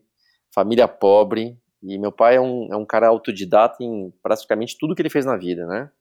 Ele entrou no ramo gráfico lá como vendedor de uma gráfica ali da, da Zona Leste, ali do Bom Retiro, se não me engano, enfim. Até se tornar um, empresário dono da, de uma das melhores e maiores gráficas do Brasil por muitos anos. Enquanto o ramo gráfico existia, meu pai foi o cara sempre muito bem posicionado, até que a tecnologia meio que acabou com, com o papel, né? Aham. Mas ele foi um cara autodidata. Meu pai é um, é, meu pai é marceneiro, autodidata. Meu pai foi se meter a fazer é, cozinha com montou quase que uma padaria, autodidata. Então é muito do jeitão dele. Eu acho que isso eu acabei puxando. Não tive muitas regras, muitos não é que eu fui estudar a respeito, não é que eu tive algum mentor Algumas pessoas me ajudaram, sem dúvida, né? Meu pai entre eles, Roberto Moreno, né? Para quem conhece também, lembro do, do Moreno, foi um cara que me deu também muitos conselhos, um cara também que veio, mas foram referências muito de caras que lutaram. Eu nunca tive uma referência muito assim profissional de alguém que teve um, um mentor empresário que teve a, a vida ganha, não. O Moreno, por exemplo, é um cara que eu, eu, eu porra, cara, o cara saiu do nada e chegou até minha Fórmula 1, mas sempre batalhando muito. Então, combina muito comigo. Da onde veio, talvez, minha família é uma família muito simples, sabe? De uma família que, por mais que meu pai tenha tido sucesso empresarial, ganhou dinheiro, mas uma família muito simples. Eu sou, né? Até, até vou te falar, sempre até brinco muito com, com, meus amigos, tal, que tem essa pinta um pouco de boy, mas ao mesmo tempo tem um é muito simples. E, e, a simplicidade te ajuda, né? A você ser humilde, né? Você sempre achar que você nunca é nada demais. Então você tá sempre ali galgando e buscando, sabe? as coisas para que elas aconteçam. Então, não sei de onde veio, cara. Falei esse negócio sempre do, do, esforço, realmente dos pés muito no chão, de nunca me achar nada especial e por isso eu tinha que correr atrás. Então foi, acho que dia a dia, sabe? Fui desenvolvendo, eu percebi que de repente falar com uma pessoa me ajudou para relação, né? É, num, de repente uma primeira relação técnica, mas um segundo momento uma relação comercial era importante estar presente ali, porque, pô, conheci o patrocinador que patrocinava a equipe, o cara gostou de mim, porque a gente acabou conversando. Sabe, um passo a passo. Uhum. Era muito importante estar com o Jack Stewart, porque, pô, eu sou, sou fã, mais do que amigo, né? A gente é amigo de verdade, mas eu sou fã do Jack, então eu via que tá, escutar ele, dar o retorno, né? É, algumas coisas, né? Eu sempre fui muito Caxias, né? Eu sou muito organizado. E eu lembro que o Jack, a primeira vez que eu cheguei num, num evento profissional lá, que era com patrocinadores, Cara, na Inglaterra, assim, esse jeitinho nosso brasileiro, até reparei, tá? Você vê que eu presto atenção. As duas vezes que a gente marcou de entrar aqui no vídeo, eu atrasei três minutos com você. Três minutos. e lá na Inglaterra, cara, não existe três minutos. Aqui no Brasil, cara, né? Coisa mais normal do mundo. Uhum. E eu lembro que eu cheguei lá no evento do Jack, assim, mas não foram nem três, acho que foi tipo dois minutos atrasado. E ele falou assim para mim: meu, você nunca mais faça isso, Uau. porque é, o tempo é uma coisa que você não tem como comprar de volta. E ninguém é, ninguém é obrigado a perder tempo por sua causa. Ninguém pode perder tempo que não pode comprar por sua causa. Então você nunca mais faça isso. Então, Uau. um exemplo. Uhum. E pergunta se eu cheguei atrasado alguma vez mais em qualquer evento. Não precisa ser evento do Jack. Nunca uhum. mais na vida, tá? Por isso que eu até te falei, quando eu, eu atrasei aqui esses três minutos com você, eu sei, tive uma ligação aqui e tal, mas me incomoda até hoje. E então assim, eu sempre fui um cara muito Caxias, né? Posso dizer que eu sou Caxias até hoje. Então, nesse ponto acabou me ajudando muito. É, então, isso que eu ia falar, né? É, é, eu, de certa maneira, já fui muito mais, estou mais flexível hoje, não menos Caxias. Eu estou um pouco mais flexível, um pouco menos chato comigo mesmo, mas isso é uma coisa que ajuda, né, cara? A hora que, independente do ambiente que você circula, no mínimo você está colaborando, fazendo a tua parte para que as coisas aconteçam. E, e, isso que você falou, cara, me veio aqui à cabeça Cara, nada mais é do que a escola da vida, né, cara? Você tá é. tá lá num país que não é o é. teu, falando uma língua é. que não é a tua. É, eu imagino que você estivesse lá sozinho, né? Acho que teu pai, tua mãe, teus irmãos não foram. Sozinho, então não, você sozinho. tem uma, um ou outro sozinho. colega, né? Você não tem familiar, quer dizer. Cara, então é uma coisa que você que, que, que, que, que você vai. É, acumulando com o passar dos anos e isso vai te influenciando e te transformando, formando quem você é. E claro, né, a hora que você percebe que você vacilou um pouquinho, errou um pouquinho ali, chegou isso. a dois minutos atrasado, opa, ele já me deu um puxãozinho de orelha aqui, cara, não vou mais chegar atrasado. E assim a gente vai corrigindo a rota e claro, é. não é todo mundo que tem e isso sucesso. serve de referência, né? Aqueles dois minutos Exato. serve de referência para outras coisas que eu falei, cara, ou eu ando aqui na linha, ou esses Exato. caras estão atentos a tudo, entendeu? Então, Exato É, Isso aí, é uma, isso aí é uma aula na faculdade É. que você não teria na faculdade, mas Isso. na faculdade da vida te acontece. E você tem que estar prestando atenção, né? Porque também se você for um É. cara voado.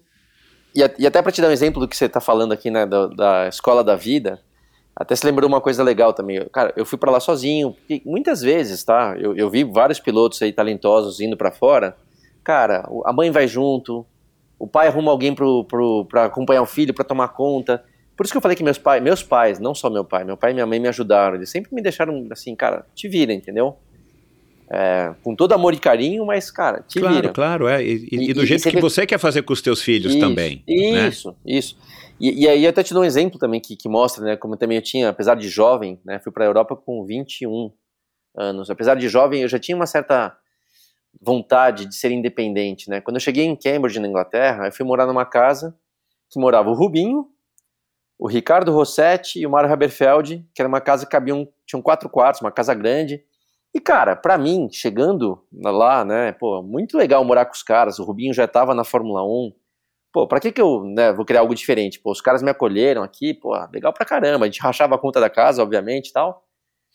Passado três meses, eu falei, cara, eu não quero mais ficar aqui com eles. A gente estava bem, nós somos amigos até, até hoje, inclusive. Mas falei, cara, eu preciso estar sozinho. Eu quero eu sozinho tomar conta da minha casa. Eu quero ter que, inclusive, ir lá numa, numa agência alugar uma casa. Do mesmo jeito que eu fui sozinho, abrir minha conta no, no banco lá. Sabe, umas coisas que pra moleque era meio estranho. Até que no Brasil, né? Falava, filho, vai lá abrir a conta quando você tiver seus É. é, meio inseguro. Não, no outro país eu mal falava inglês, falava inglês razoável. E eu tive o sal, falei, cara, eu, cara, eu preciso me virar sozinho. Não quero ficar. Esses caras, meu, o Rubinho já tá na Fórmula 1, os caras já moram aqui. Eu não faço nada sozinho. Quero eu ter minha independência, eu tenho que me virar, eu tenho que me legal lascar um isso. pouquinho. E três meses depois, eu lembro da época, até o Rubinho ficou puto comigo. Eu fui. Deixei de morar com eles para ir morar sozinho, mas era, era um pouco, você vê, da, da, da minha atitude, né? De realmente de querer crescer, de querer aprender, de querer ser virado, de querer ser proativo. Então, isso me ajudou, mas realmente você falou uma coisa certa. A escola da vida é- foi a, a grande escola para mim. Cara, e você falou agora há pouco aí dessa imagem, entre aspas, de, de boyzinho, né? Uhum. O cara, a hora que entra na Fórmula 1, fica bonito da noite pro dia, é? Ah, fica, cara. fica. Começa a chover mulher pra tudo quanto é Mas, lado. e, e não é só mulher, aí que tá o problema. E eu vou te falar que isso até por um lado. fa- Depende do. do tem, tem amigo meu, tem amigo meu, amigo da, da infância, que até hoje me fala: é, que você, que você, é um, que você é um merda, que você devia ter pego todo mundo. Eu falei. Falei, ele chamou Pereira. Falei, Pereira, aí que tá. Se eu fosse você, você não teria chegado nunca lá, cara. Entendeu? Então, essa disciplina que abre porta para outras coisas, que Exato, eventualmente exato. também são prazerosas, cara, você perde o foco, né? Mas quando na Fórmula 1, até uma coisa que eu vou te falar que influenciou até a minha personalidade por um tempo, assim, de eu ter ficado até meio azedo, por um bom tempo muito azedo, que abre, né, você fica bonito do dia pra noite, mas, cara, tem pessoas ali do meio que te conhecem, sabem quem você é, que não te cumprimentam, que no dia seguinte começam a te cumprimentar. É, cara. Aí você fala, meu, que porra é essa? e assim, e não foi um caso, não, alguns casos, né? De, eu lembro de, de festas, cara. Cheguei numa festa da Ferrari. E a Ferrari na Itália é uma, uma religião praticamente. Uma né? religião, O, cara. O cara não sabe teu nome, mas se você é parte da equipe, o cara te, te trata mega bem. Nem interessa que você seja, mas se você é da Ferrari, cara, você é Deus, né? E eu lembro de chegar lá em festas, vestido a, a paisana. Eu fui entrar assim, né? Obviamente, como parte da equipe, e o segurança na porta, assim, cara, meteu a mão, meteu a mão no meu peito mesmo, pá! Porque aí o cara se acha, meu, festa da Ferrari, tipo, não é qualquer um que pode entrar. O cara, meu, meteu a mão no meu peito e tal. Eu tomei um susto, aí alguém chegou no ouvido dele e falou, aí o cara veio querer me tratar bem. Eu falei, meu Deus do céu, cara, como é que pode faltar com respeito com alguém dessa maneira?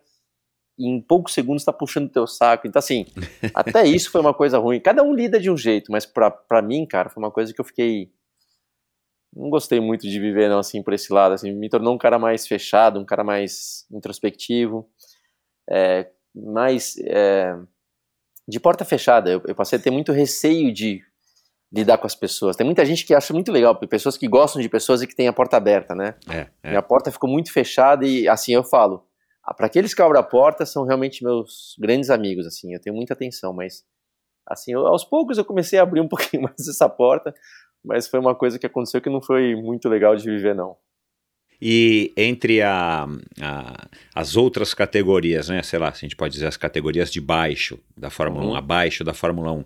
Uhum. Para a Fórmula 1 é um salto gigantesco, né? Não- Gigante. se, se você nunca tivesse ido para a Fórmula 1, você não teria talvez passado por nenhum desses Não. momentos de. Não, não, não. Né? Porque a Fórmula 1 é o. ó, né? É, não, assim, a diferença é gigantesca, né?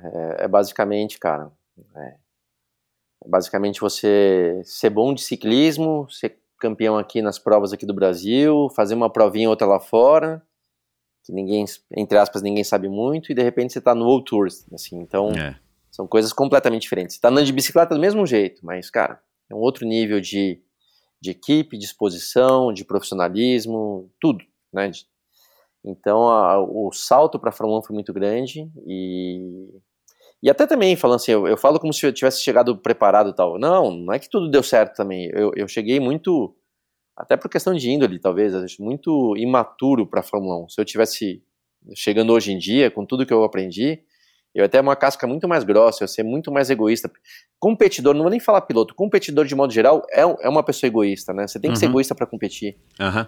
E eu me sinto, eu me acho um cara egoísta, mas, cara, vi que eu era pequenininho pra aquele mundo da Fórmula 1. Tinha que ser muito mais egoísta, é, muito mais sangue nos olhos, muito mais é, despreocupado com as pessoas e preocupado com si próprio. Então, assim, é assim que é. Eu acabei é, me dando mal em algumas coisas por ser talvez um pouco é, generoso demais, É, generoso. é. entendeu? Mas é isso aí. Cada um é de um jeito, né? Vo- vo- você- mas você achava que você merecia estar lá, né? Porque Sim. Né, sim. tem gente que, é, que, que fica nessa insegurança, ah, eu tô aqui, mas não deveria estar não, aqui. não, não. Você, eu tinha, você tinha certeza que eu tava. Era merecido. tava no. É, isso, é. porque isso, isso já ajuda muito, né? Você Não, ter não, certeza tava- de que você tá lá e, Uhum. e não foi à toa e nem Não, foi por coincidência, né? Não, não, não. Merecia. Mas eu falo, né? Eu, eu acabei não tendo talvez o, o, o caminho mais certo que eu poderia ter trilhado por falta de experiência e por, por imaturidade Uhum. mesmo, por falta de mais ah, sangue nos olhos, né? Achei que, como eu cheguei muito saudável, sem pisar em ninguém, sem.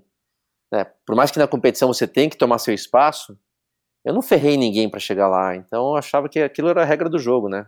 Uhum. me dedicando eu ia conquistar meu espaço, mas eu vi que eu É. Óbvio tem um pouco, Eu- né, um pouco de sorte de estar no lugar certo na hora certa, algumas coisas aconteceram Sim, é, também, mas a gente busca a nossa sorte, né? É. Alguma É. sorte você não busca, mas a maior parte das sortes que a gente tem é porque você foi É. atrás. o né? meu grande azar quando falo em sorte, por exemplo, o cara que me contratou, que era que era parceiro do Jack Stewart, que era um cara da Ford, cara, o cara me contratou, meu, tava tudo certo.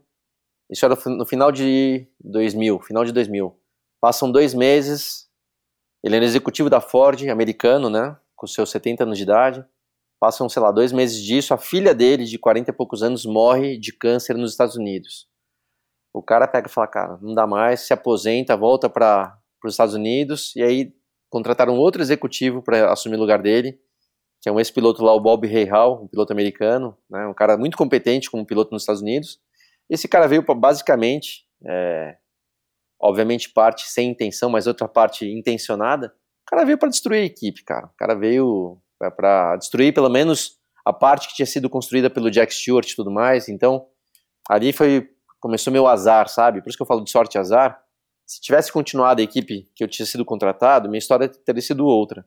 Mas quando veio esse um outro comando, meio contra a minha pessoa, inclusive, porque eu era da, do, da equipe anterior, da equipe do Jack, de repente, cara, eu me vi lá no meio de leões, e aí sim, eu fui imaturo, né, e, ingênuo, talvez, para como saber brigar melhor com esses caras. Mas, porra, acontece. No, quantas histórias vão ter aí no, no esporte, em, em ramo empresarial, né? É, você é, é o que disse um amigo meu, né? Engenheiro de obra pronta é muito fácil, né? A gente É. fica aqui conversando, é legal você olhar para trás e fazer essas análises, mas, cara, na hora que você tá ali com, com sangue quente, ou você tá vivendo o momento, naquela fase da tua vida, cara, enfim, né? É, é, é o que eu gosto de dizer, inclusive eu gosto de dizer isso para minha filha mais velha. Eu falei, cara, se você acredita que hoje você tá fazendo o que é certo, cara, vai embora. Você tem que acreditar nisso. Por mais que amanhã você vai se arrepender porque você viu que não era aquilo e você evoluiu, né? Porque, cara, a gente não tem como achar que a gente vai. Quer dizer, claro, né? Acertar todas as tomadas de decisão, É. todos os comportamentos que você tem na É. vida, né? E, e eu tô lembrando até quando eu falo, né, que eu teria sido menos ingênuo, mas tem a ver comigo até hoje, tá? Até falei pra você já, sou um cara discreto, você vê, vai, as minhas mídias sociais, eu não me exponho muito, é um negócio mais profissional, assim, que eu, que eu divido às vezes, mas coisas pessoais eu, eu sou um cara mais reservado, assim, e o que eu devia, deveria ter feito na época, quando veio essa questão de mudança de comando e tudo mais, era, qual era a força que eu tinha? A força que eu tinha era colocar a boca na imprensa, né, ó, o fulano tá fazendo essa caca aqui, o fulano tá me, o Beltrano tá me ferrando, eu não tô, de, de repente, tendo o desempenho que eu poderia porque tá se...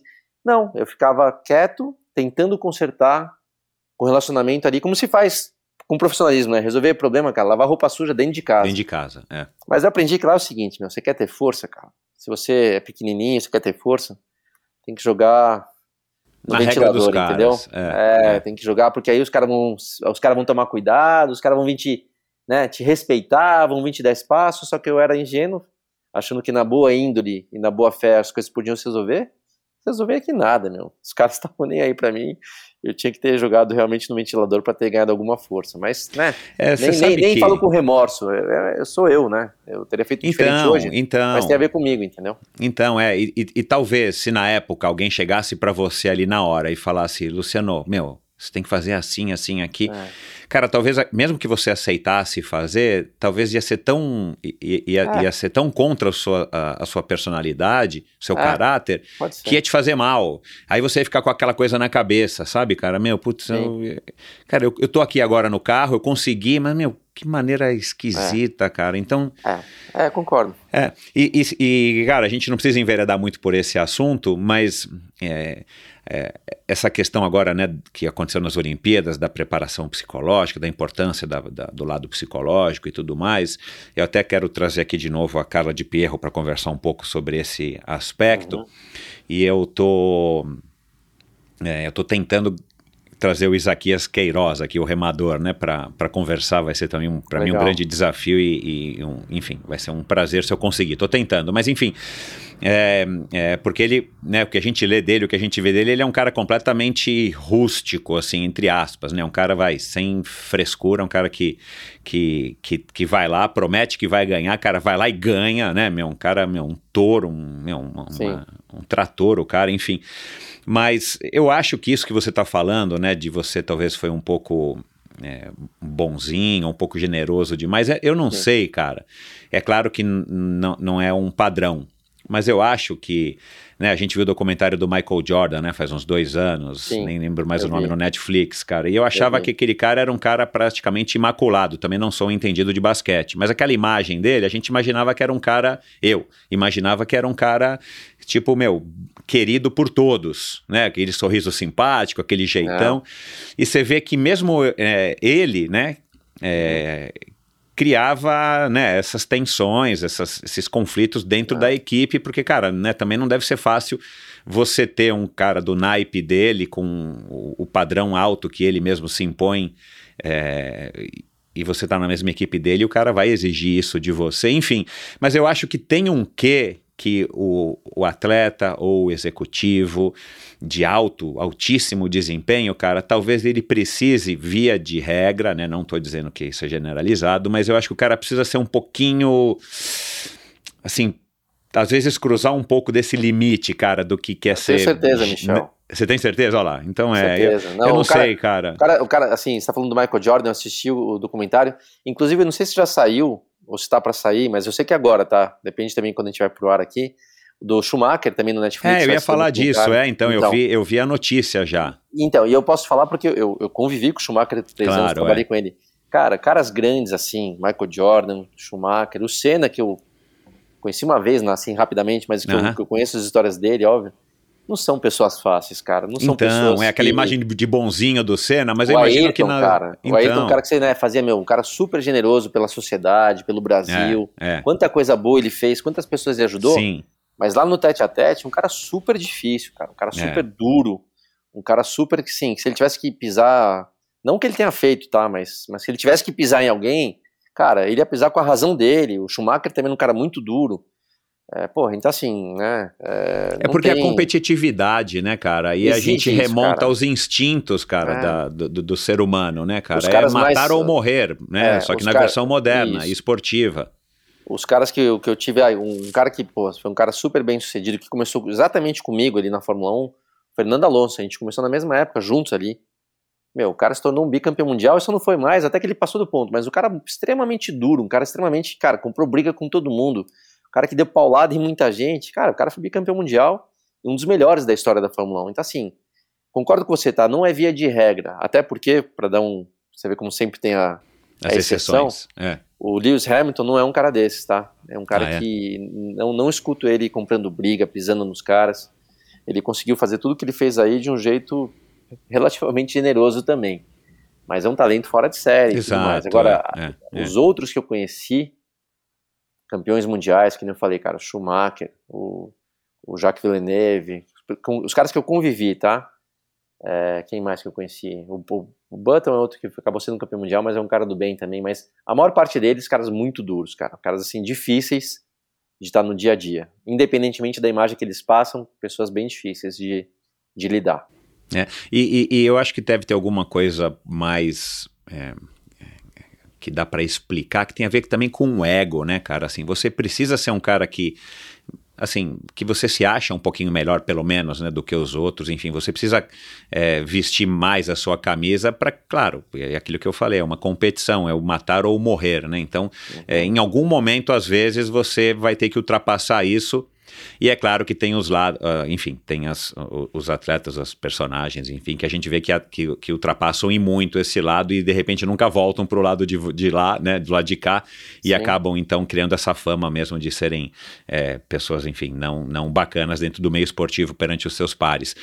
Mas, enfim, cara, aí agora pra gente, é, pra gente começar a falar um pouco do ciclismo, mas, Mel, é, uma coisa que eu também perguntei para os outros pilotos aqui, você teve um, um primeiro acidente, na- você deve ter tido alguns acidentes na tua carreira, nada graves, Uhum. mas de repente você teve um primeiro acidente na Fórmula 1 que já deve ter acendido a luz amarela, né, que acho que foi no GP da Alemanha, né, Eu- e depois, no mesmo ano, 2001, você teve, meu, um, mega de um acidente que eu também não sabia, né? Que depois daquele teu acidente que você ficou coberto de pneus e tal, Sim. que criaram a regra de ensacar, sei lá como é que chama, envelopar os, o- os Uhum. pneus.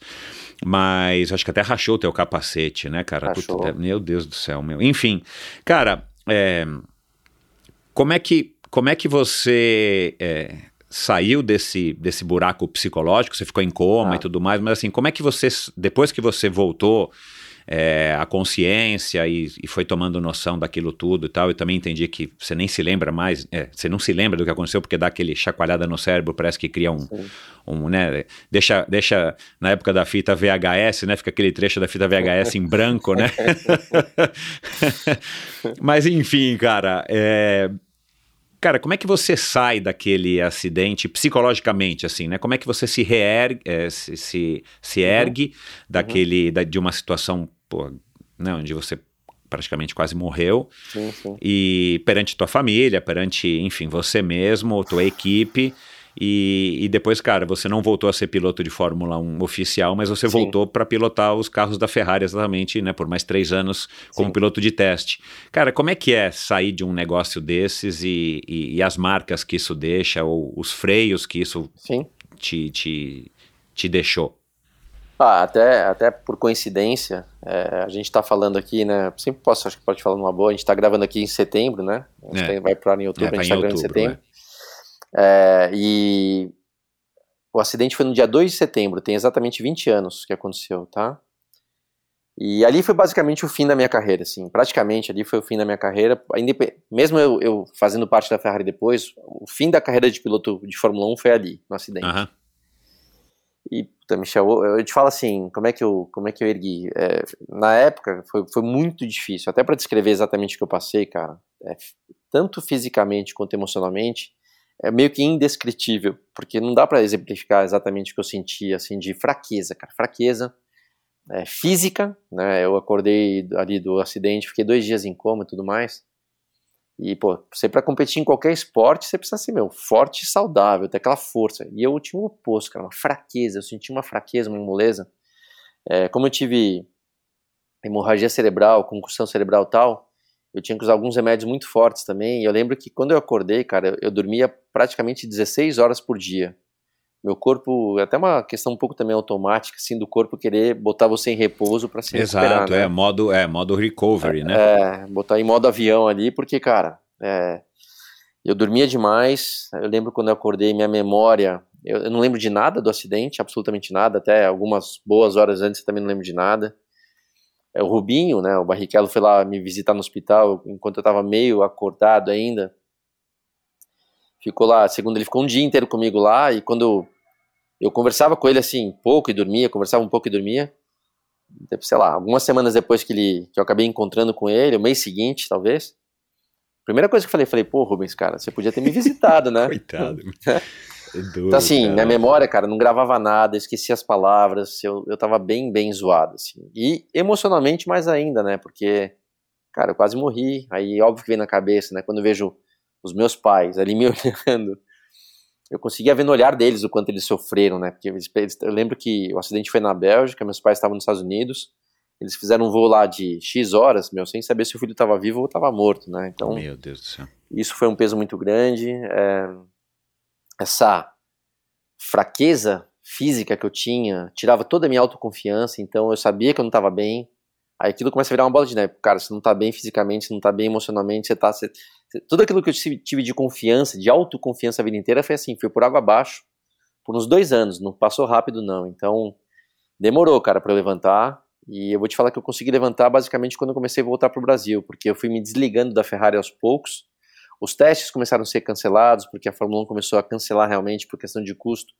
Diminuiu o número de testes, então eu tinha mais tempo livre, eu fui vindo para cá. E eu fui vendo que eu, cara, eu precisava sair daquela pressão de Fórmula 1 também para me erguer de verdade, né? Enquanto eu estivesse ali sob pressão, por mais que eu não estivesse competindo, cara, trabalhando na Ferrari, com o Schumacher e tal, vencendo o campeonato, era uma pressão lascada. Então, eu precisava sair daquilo, sabe? para poder realmente me fortalecer. E foi o que aconteceu. Então, eu digo que por pelo menos dois anos eu fiquei muito fraco. Caramba, Muito né? fraco. Muito fraco. E, e, e, e o que lhe vinha mais à cabeça, ou o que mais você temia, era o, o medo mesmo de eventualmente não ter condições de, de pilotar e até eventualmente bater novamente? Não, Ou é, enfim, são outros receios? não, era. Aliás, essa assim, não é que eu, eu, não- eu não me acho um cara corajoso, mas, cara, eu. A primeira vez que eu sentei num carro, que foi lá em Brasília, no Fórmula 3, é, o Vitor o Vitor Meira corria, o Vitor tinha acabado de ganhar o campeonato.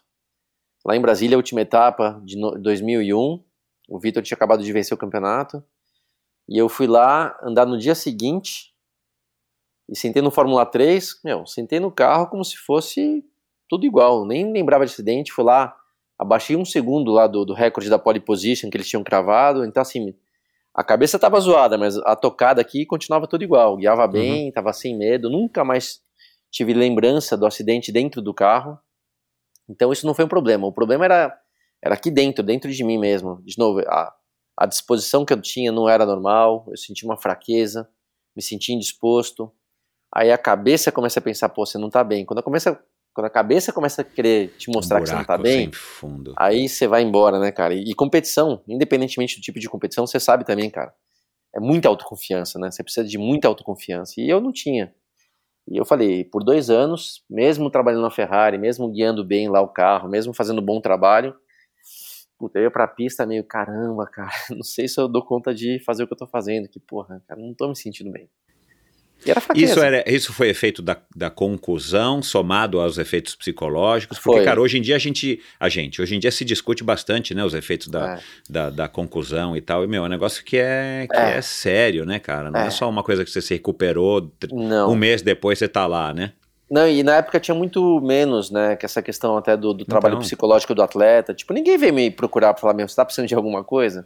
Olha isso, cara. Sabe? Então, assim, eu tive que me dar E a sozinho. gente tá falando de 20 anos, vai 20 atrás, anos, cara, é. não é nada, né? eu É, eu 20 tive que tomar. É, o que me levou também, o que eu depois fui saber, os remédios que eu tomei é, contra convulsão, porque minha chance de ter convulsão era grande, né? Depois que você sofre um acidente daquele tipo, é, parece que eu até vou lembrar, qualquer ser humano tem uma chance até grande, de 7% de ter convulsão. A minha passou a ser 20, 30, 40%, 20%, 30%. Então me deram remédio contra a convulsão que não deveriam ter dado. Até os médicos, depois que me atendem, falaram, cara, o pessoal lá que te atendeu no hospital eles estavam muito mais se resguardando para evitar qualquer problema com você do que realmente Exato, preocupados exato. com você. É, então deram remédios muito fortes que, que, pô, te dão uma detonada, assim. E até para parar de tomar esses remédios foram meses, né? Que são remédios muito fortes. Então foi uma somatória de coisas, né? Do impacto aí emocional do que eu vivi, do que eu estava vi vivendo, né? Da, da recuperação, da fraqueza física, dos remédios que eu estava tomando, que eram drogas na verdade. Uma combinação, cara. Então foi tudo, foi tudo complicado. Mas falei, foram dois anos, tá? Depois de dois anos eu comecei a me, me erguer de novo e me sentir melhor. E lembrei o que era ser autoconfiante, o que era ser forte. E aí engatei de novo para esse caminho. Mas foram dois anos bem, bem difíceis que eu, que eu tive que viver. Legal. É, que bom, né, cara, que isso ficou para trás já faz 20 anos e, Sim. enfim, e que a vida e que a vida segue, né, cara? Uhum. Mas, enfim, eu não faço nem ideia, cara, o que que é ter uma conclusão assim nesse É. nível, né? Porque tá louco. É, eu tive já uma queda de bicicleta também que eu não me recordo de nada, mas óbvio, né? Não foi nada comparável Sim. com isso. Enfim, cara, aí vamos fazer aqui um, um, um salto para tua história com a bike, né, cara? Que, que você é um cara é, que desde 2013, é, com- quer dizer, voltou a pedalar, né? Assim, ou começou a pedalar de uma maneira mais é, como, como esporte, não só como, como brincadeira. É, e por que que você, enfim, resolveu começar e por que que você não começou antes? Porque existe uma relação é, existe uma relação que é meio, meio comum dentre os pilotos, pelo menos da Fórmula 1, com o ciclismo, né, cara? E aqui em Sim. São Paulo tínhamos, né? Acho que a Caloi, que organizava sempre antes de cada Grande Prêmio do Brasil, uma, uma, uma competição lá em Interlagos, organizou por muitos anos e tal. E, e foi aí que eu comecei a relacionar, na época, né? Eu também era mais jovem, relacionar ciclismo com, com corrida de carro, né? Com automobilismo. Tá. É, e a gente sabe que muitos dos pilotos se preparam também dentro da sua preparação física é, através do ciclismo. E da onde que veio essa vontade de começar a pedalar em 2013? Olha, cara, eu vou te falar, Michel, é, quando eu lembro, assim, cara, eu fico até triste de eu, de eu não ter descoberto a bike antes, porque, meu, eu morei oito anos na Europa, tá? Tudo bem que desses oito, seis anos, vai, cinco anos e meio, foram na Inglaterra, a Inglaterra chove muito, então não é muito convidativo, né? É. É, plano, né? Então convidativo pro ciclismo. Mas eu morei dois anos, dois anos e meio em Mônaco, e pô, lá pra pedalar é fantástico, né? O tempo é bom, Exato. as montanhas, tudo, né? A, a cultura. E eu não sei, cara, eu não sei que eu, eu não enxergava ciclismo. Eu, eu devia, eu devia toda hora cruzar com um ciclista por lá e eu não enxergava. É, eu não estava no enxergava. teu radar, é. Eu, eu corria a pé e, e até lembro de umas coisas também. As poucas vezes que eu andava de bike, acho que como eram bikes ruins, bikes muito. E, e eu sempre tive, óbvio, o lado competitivo, acho que eu pedalava e eu não pedalava bem.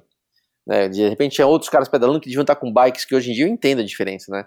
Com bikes melhores, que eu levava aquele pau, eu falei, puta, meu, eu sei que você vai andar de bike não é legal. E era muito da questão, talvez, da- do meu DNA de competi competição, de não, não ir bem, sabe? Uhum. Até que um dia, em dois, comecinho de 2013, eu tava lá em Miami com a minha família, né? E o Christian Fittipaldi, que você conhece, já entrevistou aí, o Christian, que, meu, é um baita de um ciclista, né? Que você pedalou muito e tal. Falou, cara, você tem que comprar uma bike, pô, deixa eu te levar numa loja que tem aqui. Cara, meu, vai te vender uma bike, vamos comprar uma bike simples, mas vamos lá, vamos lá. Tá bom, vamos lá. E aí comprei uma, uma mountain bike, uma Specialized, é, de alumínio. Eu falei, Christian, não, né, não quero gastar muito, na época ela gastou, sei lá, 2.200 dólares. Uma bike relativamente simples, né? A gente sabe que quando você converte, né? É- é em dinheiro, reais é óbvio. caro, mas. é caro, mas né, pro, pro, pro mundo da bike, uma bike simples. E comprei essa bike e fui, meu, pedalar. Né, eu era casado na época, minha, a minha ex-mulher, a Dani, tinha casa ali na Baronesa, e eu comecei a andar de mountain bike pela Baronesa, fazendo trilha, pelo asfalto, e, e como era uma bike decente, cara, eu falei, cara, aquelas subidas que eu, tinha gente, tinha gente que eu via que não conseguia subir, pô, eu já subia a subida, que não sei o que, não. Falei, cara, até que eu pedalo direito, esse negócio de bike até que é legal. Comecei a pedalar um pouquinho mais, e aí, a Dani é muito amiga de infância do, do Serginho Magalhães, que você também conhece o Serginho, né? Aham. E ele falou pra mim, falou, pô, cara, a gente é, pedala aqui na ciclovia da Marginal, toda terça e quinta, nananã. Eu tenho uma bike antiga, uma bike argentina, não sei o nome né, da, da bike, qual é. Acho que Rosselli, né? Se não Pode me engano. ser. Rossetti. Você Rosselli, entende, não é. Rosselli, não é Rossetti, é Roselli. É. Ele falou, tem uma bike lá que foi minha primeira bike também, encostada, pô, eu te empresto, vai lá pedalar com a gente. Isso foi em maio de 2013, né? Eu tinha comprado a bike então em janeiro, a mountain bike. Mountain bike. em, em maio de 2013, o Serginho me convidou, mandou até a bike pra mim e tal. Fui lá, fiz um, um fit meia boca ali só pra conseguir pedalar. comprei, nem lembro se eu comprei sapatilha, se o que, que eu fiz, se ele emprestou sapatilha. Acho que ele emprestou que eu não tinha. Cara, fui pra Marginal, ali, pronto. Primeira vez que eu falei, cara, que tesão isso aqui. É, tava, tava o grupinho ali que eu conhecia, obviamente, a Tamara e todo mundo, toda a turma ali e tudo mais. E nunca mais parei, cara. Que eu comecei a ver que eu dava conta de pedalar com eles, uma turma vai, é, o entre aspas aí, profissional já, né? Pra amador, Uhum. amador É. profissional que pedalavam super bem. É.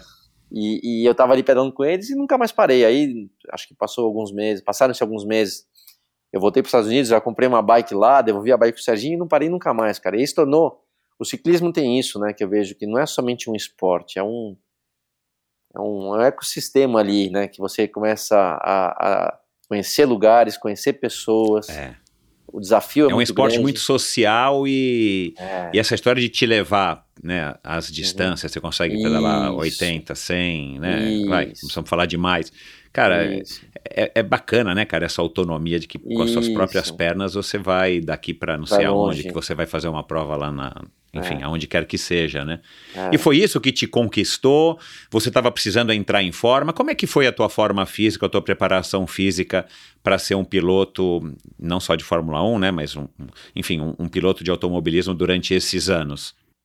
Cara, Michel, até respondo isso com um pouco de também pena no coração, porque eu- hoje em dia eu posso falar, por, por também aprendizado né, né, que eu tive nesses anos, e o ciclismo foi muito importante para mim, e as pessoas com quem eu convivo no ciclismo, cara, você é um deles, né? Ter atletas muito bons, caras que treinam de uma forma diferenciada que eu não conhecia como, como se treina de verdade, eu vejo que meu preparo físico foi aquém, porque eu corria a pé, é o único preparo que eu fazia do, do lado do aeróbio era, era corrida a pé. Nunca gostei de correr muito, corria, mas não gostava.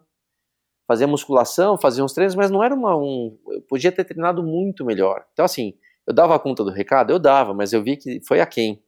Quando eu comecei a pedalar e me tornei, cara, um ciclista amador de nível decente, né? E hoje em dia, cara, com 46 anos, eu vou lá pra ciclo e eu vejo que eu consigo, sei lá, tudo bem que é bobagem, coisa de estrava. Vou fazer o melhor tempo do dia lá, eu consigo fazer sozinho, sem pegar roda. Quer dizer, Uhum. Falei, cara, como é que eu posso hoje com 46? E categoria força livre, né? Tem desde os meninos de 14 Isso, anos até. Isso, exatamente, cara. né? E conhecer uma molecada boa aí dos seus 20 e poucos anos. Meu, ando junto com os moleques, dou pau nos moleques e tal. Fala, cara, como é que pode hoje em dia eu, eu conseguir fazer né, um esporte tão bem pro meu nível?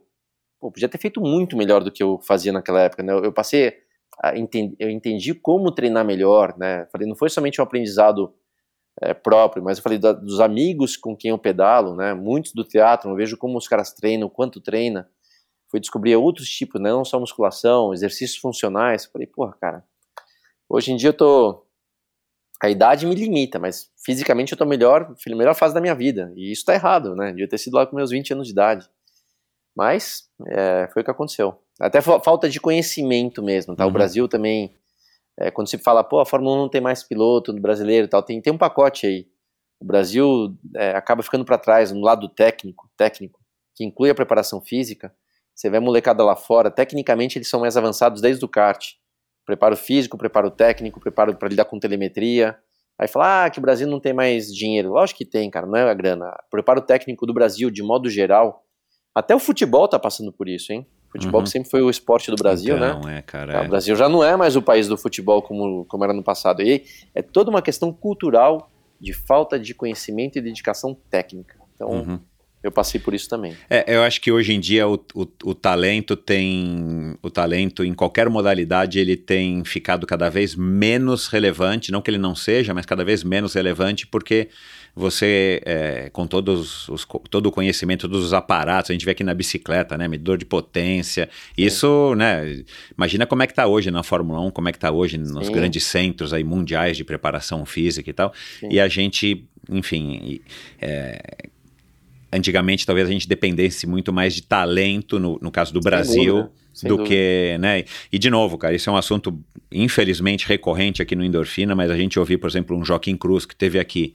é, falar que no Brasil, ele que está nos Estados Unidos há sei lá quantos anos, é, sendo técnico da seleção americana paralímpica de atletismo, ele, ele olhar para o Brasil e falar, cara, que no Brasil a gente não tem nada organizado, que a gente depende do, do esforço individual, que não tem uma estrutura, uma máquina que vai, é, que está é, engraxadinha, bonitinha para fabricar campeões, a gente vê que, né, e aí agora você me fala do automobilismo, eu não tinha noção. O futebol eu já tinha mais ou menos essa noção de que, né, o Brasil já não é mais uma, um, uma unanimidade né, no futebol Não. faz anos, enfim. Ah.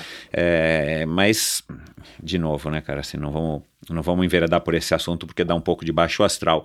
Agora, é, você é um bom piloto sobre a bike? Tem alguma coisa que, que dá para, que dá para, é, enfim, cor- correlacionar entre o cara ser um, Dá. um piloto de bike, né, é, com um, um piloto de, de, de carro, um piloto de corrida? Dá, dá bastante, cara. Eu vi as poucas provas que eu fiz, que foram poucas, eu, eu vi que eu, eu tinha mais uma questão estratégica do que os caras que até eram mais fortes do que eu. Uhum. Até às vezes em treino em Romeiros, É, essa é, molecada que eu falei. é, Romeiros eu, é super técnico, né, assim, É, por conta então. do, do, do relevo, né? E eu já assim. quebrei, eu já quebrei uma molecada lá mais forte do que eu, muito na técnica, né? De esperar Uhum. o momento certo, de propotência, de saber a hora de descer direito para pegar o embalo, algumas coisas que eu acabei É. lá entre, vai, ganhando a prova, que não era uma prova, é muito por conta da, da técnica, de estratégia, né? É questão de pegar vácuo, questão de trajetória de curva, cara. Todo mundo fala, pô, ninguém consegue descer com o Burt. Não é que eu sou mais louco que eles e arrisco mais, é que eu sei fazer tangência, né? Passei uma vida fazendo tangência. Então, tipo, Romeiros como exemplo. Nas descidas lá, cara, né, eu, eu não gosto de falar assim, mas, mas quase que não tem pra mim na, na descida. É, mas, de novo, não é porque eu sou melhor, né, é que eu fiz Aham. isso a vida inteira, né? Aham. E os caras falam, pô, aqui eu não consigo fazer. Ó, eu falei, cara, não tenta, não é que eu sou mais corajoso. E nem tô falando pra você se arriscar, não é risco. É tudo questão de técnica. Uhum. Eu praticamente desço todas as descidas de Romeiros, não tem uma delas que eu freio. Acho que tem uma só que dá uma freadinha de leve. Mas não é que eu sou corajoso, é que técnica, né? Uhum. Então, o automobilismo, sim, tem uma influência aí para algumas coisas da bike, né, que, que fazem bastante diferença.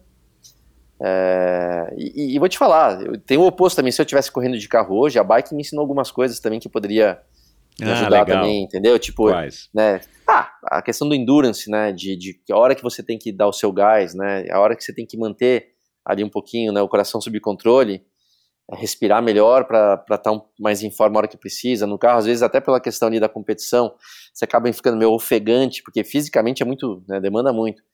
E você acaba, meu, não, não lembrando de que você tem que relaxar, você tem que controlar um pouco o seu esforço, você tem que respirar, você tem que fazer algumas coisas que vão te ajudar. Então tem o oposto também, né? A bike me, me ensinou algumas coisas, mas, mas essa parte técnica de tocada tal, eu, eu acabo levando uma vantagem porque, né?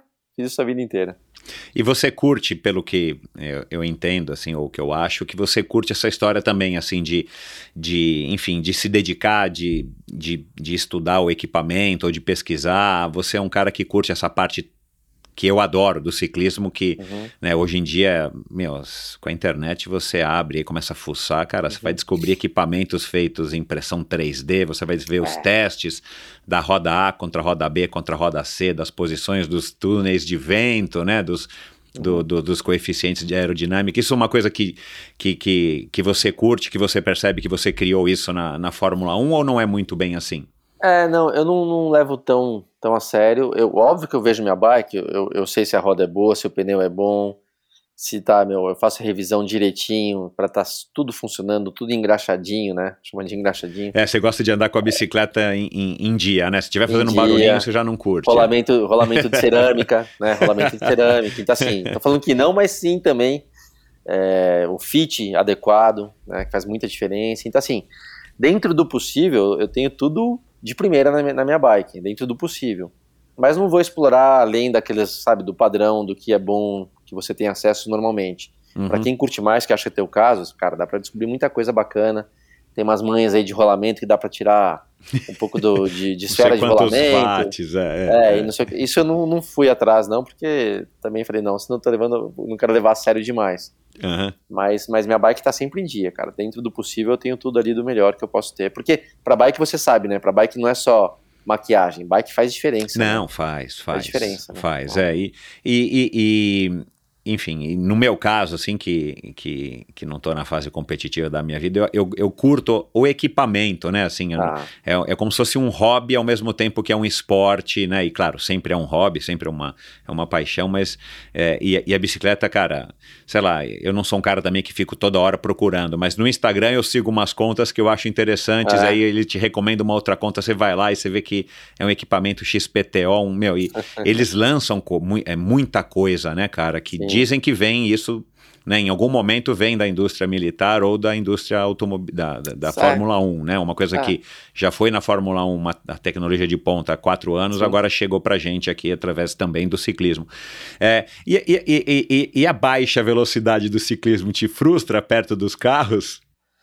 Cara, não, né? Porque quando se fala de baixa velocidade, é, cara, quando você tá ali na bike, você tá solto e você é parte do conjunto de verdade. No carro É. você tá sentado e amarrado, na bike você É. é, que nem na moto, é outra né? Você tá- relação, é. E, pô, você baixa a velocidade, quando você desce ali em Romeiros a 70, 80 por hora e tem aquelas curvas, pô, é, é uma adrenalina É em tanto. emocionante, né? é. E quando você tá numa subida ali a 12 por hora, cara, é um subidaço, né?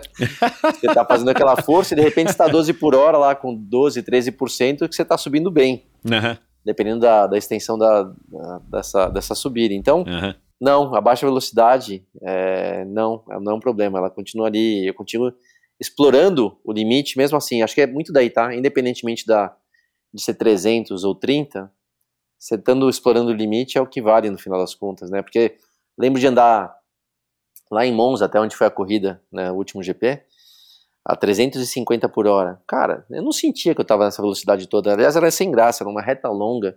Você não tem referência de poste, pedestre, algo Aham, lento. nas- aham, Você perde a noção de quanto quão rápido você tá. Então, é tudo relativo. uhum. Você é, já foi pro, pro Gran Fondo em Nova York, acho que três vezes, né? Já Uhum. participou do Gran Fondo do Brasil. É, cara, você participou das três horas de Interlagos, né? Uhum. Como é que foi? É, eu imagino que tenha sido a primeira vez que você pedalou lá, né? Ou como foi a Sim. primeira vez que você pedalou em Interlagos, que, enfim, né? Que a, a, a subida lá pra reta dos boxes não é uma subida tão fácil. Cara, E tem uma subidinha lá também, né? Não, não, não A sei se é Laranjinha. Laranjinha, é. É. Que você acha que não é muito subida, mas, cara, né? Depois É de você tá íngreme. pedalando algumas vezes. É. Como é Não, que foi eu- a experiência? Eu descobri um outro Interlagos, né? Eu falei, caramba, velho, isso aqui sobe. Pô, de carro é tão fácil. Nunca imaginei que isso aqui fosse subir. E sobe pra caramba ali. Aquela reta do Então, box, né? é- é- Meu, deve ter o que ali? Nossa, 7%, mas sei lá, quanto é que tem? 6, 7? não, mas, assim, cara, é se fosse pra fazer uma, duas, três voltas, tudo bem, cara, mas a É, mas que você vai você fazer... faz 30 voltas, né? Meu, é. É, e, e foi bem diferente, mas aí teve um, teve um porém ali, eu, eu- justamente naquela época, eu, eu tava com anemia, cara, eu tive um probleminha, eu tive anemia, Ai, tá. então eu fui pra prova, até com meus amigos já, né, falar com o Bechara, a própria Tamara, fui com os amigos pra, meio, pra fa- fazer um rolê, dar um treino, então eu tava, tava não pedalando tão forte, mas uma coisa eu levava vantagem, cara, nas curvas, os caras vinham e passavam na reta, chegava na curva eu passava todo mundo de volta, né? E de novo, não é porque eu, eu fazia algo com mais coragem, era tangência.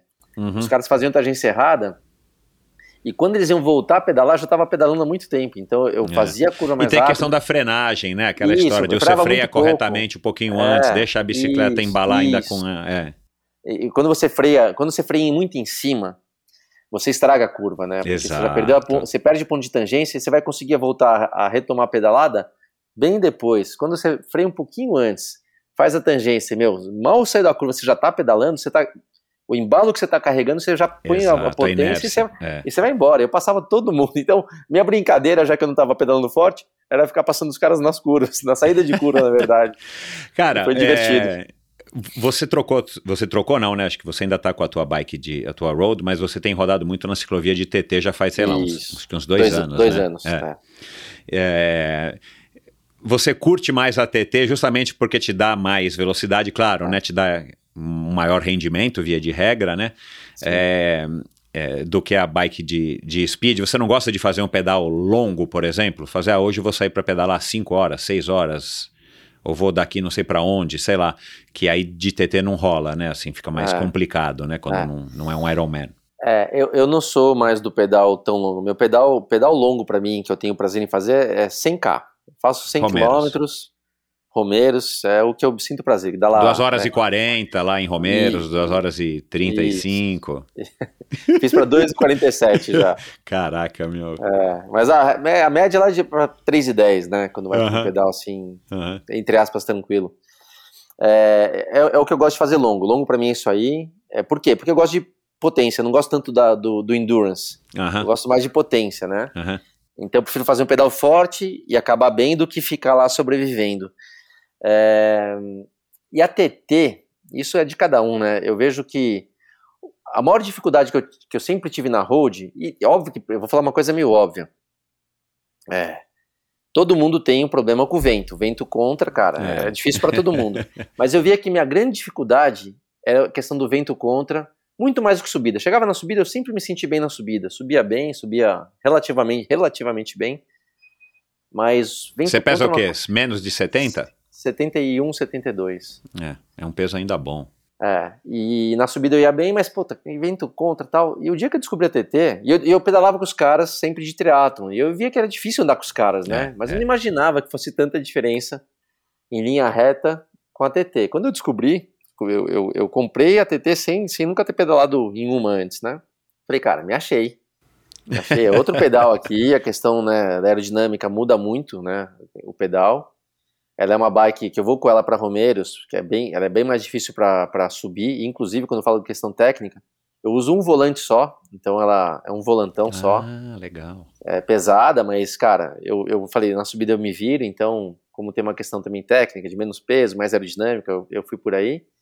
Que, quando, eu, quando eu fiz essa mudança, eu achei que ia ficar só na ciclovia, mas eu gostei tanto que eu falei, ah, deixa eu testar lá em Romeiros, né? Acho meio difícil e tal.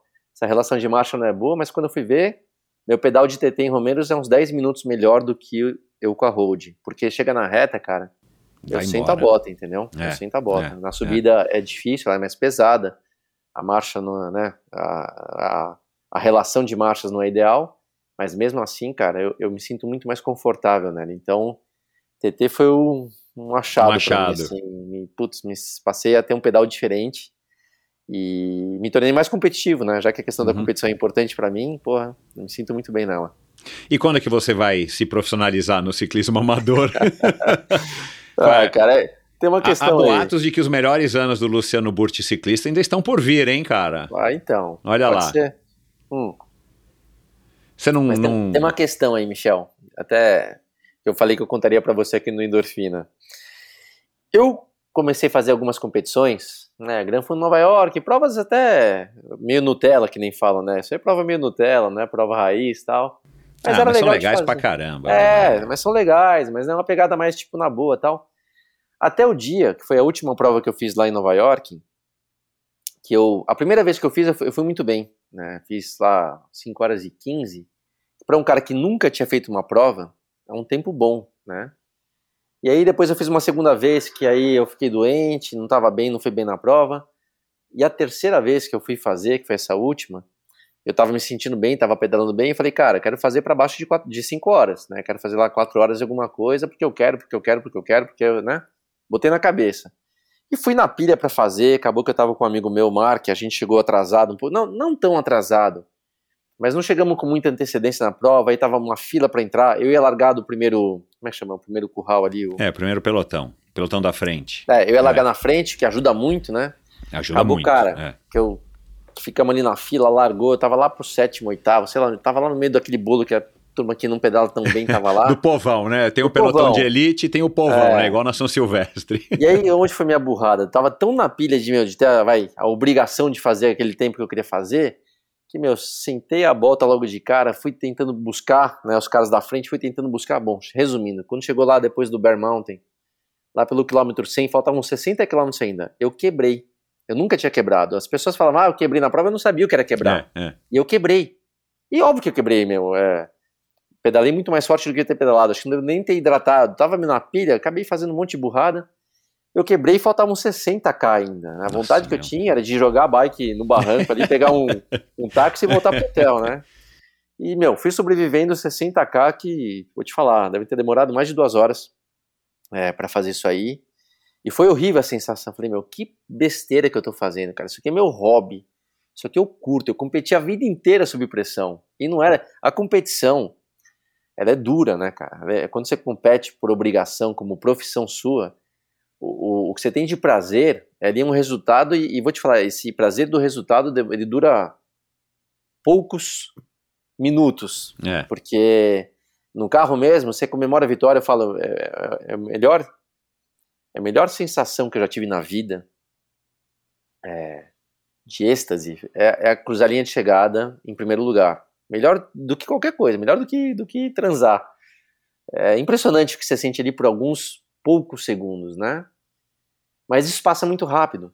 Porque você chega no box, você comemora com a equipe, daqui uma hora, cara, você já tá pensando na próxima corrida, você já tá discutindo que mesmo que você vencendo, pô, você errou na curva 2, pô, você desgastou demais o pneu, pô, você acabou tocando com. Então, assim, tudo aquilo que foi um mérito já começa a achar defeito. De como melhorar pra É próxima. duro, é, cara. Então a competição é dura, assim, você tem pouquíssimo prazer, né? E na hora que eu fui me ver na bike lá, eu sofrendo naquilo, naquilo que eu descobri como um grande prazer da, da minha vida hoje em dia, pedalar é um prazer pra mim, né? Uma satisfação. Falei, cara, você vai voltar a competir, você vai voltar a estar sob pressão, você vai voltar a ter aquela obrigação. Falei, meu, nunca mais eu vou fazer uma prova na vida. Porque. Entendi, cara. É porque, te- porque- porque te- você não consegue fazer, vamos dizer assim, nas coxas, né? Ou Não. não levando, não nas coxas, mas não levando tão a sério, né? Eu não consigo fazer Logo mais vai menos. acionar aquele gatilho e você vai falar, meu, vou ter que começar a pesar o que eu vou comer, vou ter que começar Exato. a pôr um rolamento melhor, uma corrente. Exato. é, aí, aí também Eu vou- é ruim, é, ruim. Eu, é. eu tenho amigos que pedalam direito, que vão pra competição e, e chegam uma hora atrás do, do cara que venceu a prova e estão felizes porque foram É, bem. E é. realmente foram bem. É. E eu vou estar frustrado. Então, assim, não é pra mim, entendeu? Eu não sei, eu não sei brincar. Eu Entendi. gostaria, mas eu não sei brincar, então eu curto mais hoje em dia de fazer meus treinos, pedalar direito, mas sem essa obrigação de competir, como eu acabei né, aprendendo a competir. Você é um cara que precisa fazer esporte. Você faz alguma coisa além de pedalar, tipo um- uma musculação, um yoga, alguma coisa? Eu você precisa faço- pedalar todos os dias? Ou você tem os dias também certinhos programados que você pedala e tudo mais? Como é que você também encara isso para também não virar um negócio meu, se não for amanhã, ou eu- né, É. igual a gente combinou de pedalar, e meu chover, Sim. eu não vou, então vou fazer um rolo, vou fazer um Sim. Zwift. Sim. Eu, eu, ma- ma- meio no meio do caminho, não tenho uma obrigação, não tenho planilha, nunca tive planilha, nunca tive assessoria de treino de bike, mas eu tenho aqui na cabeça, cara, eu, eu pedalo de 5 a 6 vezes por semana. Se eu pegar meu histórico aí, desde o último tombo que eu levei, foi um tombão que eu levei, Numa curva. nenhuma.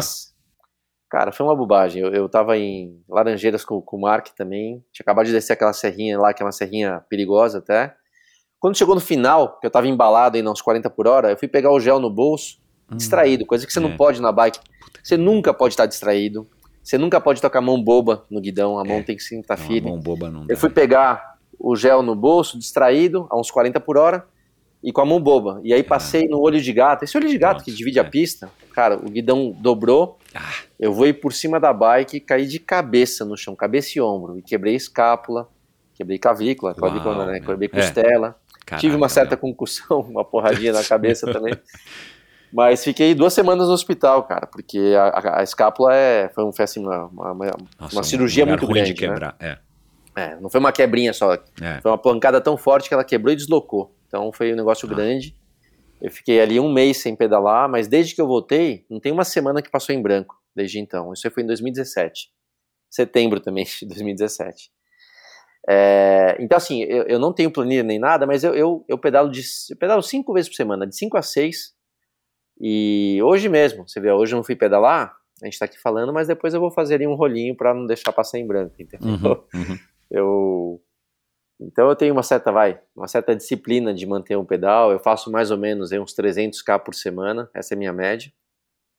Não é nem muito nem pouco. É, não, é, tá bom, cara, assim, É, ainda mais se então- você não vai competir, né, você não Isso. precisa... É, É. A gente se sente bem, né, cara, isso, isso É. que eu acho que talvez seja é, o, o mais legal de você fazer esporte sem essa... Sem o lado, vamos dizer assim, o lado ruim da obrigação de você querer Isso. ter que É estar prazer, competitivo, é pelo prazer, e a gente se sente bem, né, cara, assim... Isso. Eu que tô com 50, quase 52, cara, o fato de você estar fisicamente bem, enfim, é, é, É, e se sentir bem né? é, é, é a tal da. Que a gente aprendeu agora faz pouco tempo que não é endorfina, é endocannabinoide, o efeito endocannabinoide, não é mais endorfina, é. Eu Ah, teria não que mudar o sabia. nome aqui para endocannabinoide podcast. Me- Melhor deixar como tá. É, é, é, foi o que a Luciana Haddad disse. Enfim, é, é, isso, vai, isso vai causando um, um ciclo vici- virtuoso, na, enfim, na gente mesmo, que, cara, é, é muito, é muito legal. Cara, pra gente terminar, Tá. é, Luciano, ahn, cara, é, você. Ah, não, eu esqueci de, de- de perguntar uma coisa que, que a gente até falou um pouquinho antes. Cara, você que sugeriu, né, pra Globo, marcou uma reunião lá, tal, eu vi num, num podcast de Fórmula 1, para que você fosse comentarista, e aí você acabou conseguindo esse contrato e acabou abrindo aí as portas para vários outros comentaristas ex-atletas, que hoje em dia, aliás, nas Olimpíadas foi espetacular, né? Assim, Foi. é, e tem muitos esportes que eu não assisto nunca, mas as Olimpíadas eu adoro assistir. E a gente viu, né, desde o, da- da- dos comentaristas de skate, o próprio Nauber, o Bernardinho, que a gente já conhece, que já passaram por aqui, inclusive, é, ali naquela mesa redonda junto com a Hortência e tudo mais. Cara, mas assim, a gente viu muito ex-atleta, Fabiana Murer, cara, com- comentando super bem, cara, com a outra menina lá da ginástica, Hipólito, Daniela Hipólito, cara, super legal, aquela outra menina do skate, esqueci agora o nome. Cara, assim, a gente tá vendo que tem, tem uma quantidade grande de ex-atletas brasileiros, cara, que tem, parece que levam um jeito pro negócio. Sim. E depois, eu não sei onde é que eu li, que você foi fazer até curso de fonoaudiologia, a hora que você conseguiu o contrato e tal. É. Cara, você. Eu preciso fazer um aqui, cara, para apresentar o podcast. Eu tô há quatro anos. cara, eu acho que eu acho que eu, tô, que eu preciso melhorar muito ainda, mas enfim. Mas é legal isso, né, cara? Que você acabou sendo um, um, um marco aí, talvez. Não sei se É. você é reconhecido por muitas pessoas, mas fala um pouquinho disso. Então, vamos lá, combina com aquela. Quando eu falei que eu tava voltando pro Brasil, né, em 2004, e. E foi a época que eu comecei a retomar, me sentir melhor, e até a questão da autoconfiança teve um peso aí também de eu estar me sentindo já melhor. Claro, é. É, por quê? Porque comecei a voltar pro Brasil e comecei a ver as corridas na Globo que eu não via há oito anos. E, Exato. pô, o Galvão e o Reginaldo que eu assistia lá atrás eram o mesmo Galvão e o Reginaldo que eu estava assistindo. Só que como eu tinha muito mais conhecimento do que era o automobilismo, do que era a Fórmula 1, eu via que várias coisas passavam despercebidas por Exato, eles. exato, E, e culpa zero, né? Não é que o Galvão. Não- É, porque acho que são duas profissões distintas, Oh, né? Duas dúvida. posições distintas, né? Isso. Eu falei, cara, o Galvão consegue tirar a emoção de jogo de bolinha de gude. Né? Então o talento dele tá aqui. Exato. O Reginaldo é, conhece muito do- da Fórmula 1, mas como jornalista, ou seja, de fora do carro, de fora do boxe, Exato. inclusive, né? É. Então, nenhum dos dois, eu sempre repito né, a frase, nenhum dos dois sentou a bunda num carro de corrida. Como é que eles vão falar o que tá acontecendo lá dentro? Não tem como. É. E aí, quando eu vi acontecendo, eu falei, cara, peraí, eles não estão vendo, mas mais importante que isso, quem é o chefe deles não sabe disso. Uhum. Então eu fui, falei, fui me procurar quem era o, o diretor de esporte, que era o Luiz Fernando Lima, né, que era o diretor de esporte da Globo, que é um cara que veio do vôlei, que até hoje está envolvido com o vôlei. E eu mandei um e-mail para ele. Quando eu falo da autoconfiança, né, cara, você mandar uma, um e-mail Cara, criticando a Globo, o Galvão Bueno, porra. E eu mandei num certo tom assim, né, positivo, falei, ó Luiz, tô assistindo aqui, assim, assim, assado, tem coisas que estão acontecendo que eles não veem, não é culpa deles, mas porra, né, eu acho que vocês poderiam somar de alguma maneira. E ele é do Rio de Janeiro, falou, ah, tá bom, tô indo pra São Paulo semana que vem, vamos chamar o Marquinho Mora, que é o diretor de, de eventos, e vamos sair pra almoçar nós três pra gente, pra você explicar pra gente então. E dito e feito, vamos lá, se conhecemos, fiz a crítica, falando, ó, né, o que tá dentro do carro, só visão do piloto, pô, vocês podiam inclusive chamar alguns pilotos, ex-pilotos aí da Fórmula 1, Maurício Gugelmin, o Pedro Paulo Diniz, dei alguns nomes lá pra eles, e eles falaram assim, pô, Luciano, vem cá, ninguém procurou a gente, ninguém teve ideia, você tá Exato. recomendando os caras, por que, que não vem você fazer um teste com a É gente, óbvio, então, né? claro. é. Aí eu falei assim, calma lá então, deixa eu pensar um pouco. E aí eu falo, pensar o cacete, eu fui me preparar. Foi aí que eu fui procurar um fonoaudiólogo, Ah, que legal. entendeu? Eu fui me, eu fui Pô, me preparar. cara, que legal. Entendeu? Eu, fui- eu comecei a ver esportes na TV, que eu, que eu, exemplo, handball, não entendo nada de handball. Mas eu comecei a ver o jogo só para entender o que, que o comentarista me explicava que fazia eu me conectar ou o que Uhum. faltava ele falar. Então, eu comecei a estudar um pouquinho de TV, de comunicação, é, fui fazer fonoaudiólogo, que não era somente fonoaudiólogo, fui fazer curso de expressão verbal, expressão corporal, que você para falar bem, você tem que ter um, mesmo você em off, né, sem vídeo, você tem que ter uma expressão corporal que te ajuda na entonação, entonação que Claro, não é uma é. coisa que eu tenho é, de natureza, eu sou muito flat, né, assim, é importante a entonação, então eu fui estudar um pouquinho, E passou lá, sei lá, uns dois meses, eles me procuraram. Falei, e aí, cara, vamos fazer um teste? Faltam três corridas aqui, isso 2004, tá? Faltam três corridas para acabar o ano, que era China, Japão e Brasil. Pô, você podia fazer um teste com a gente, como convidado. E lá fui eu, como convidado, né?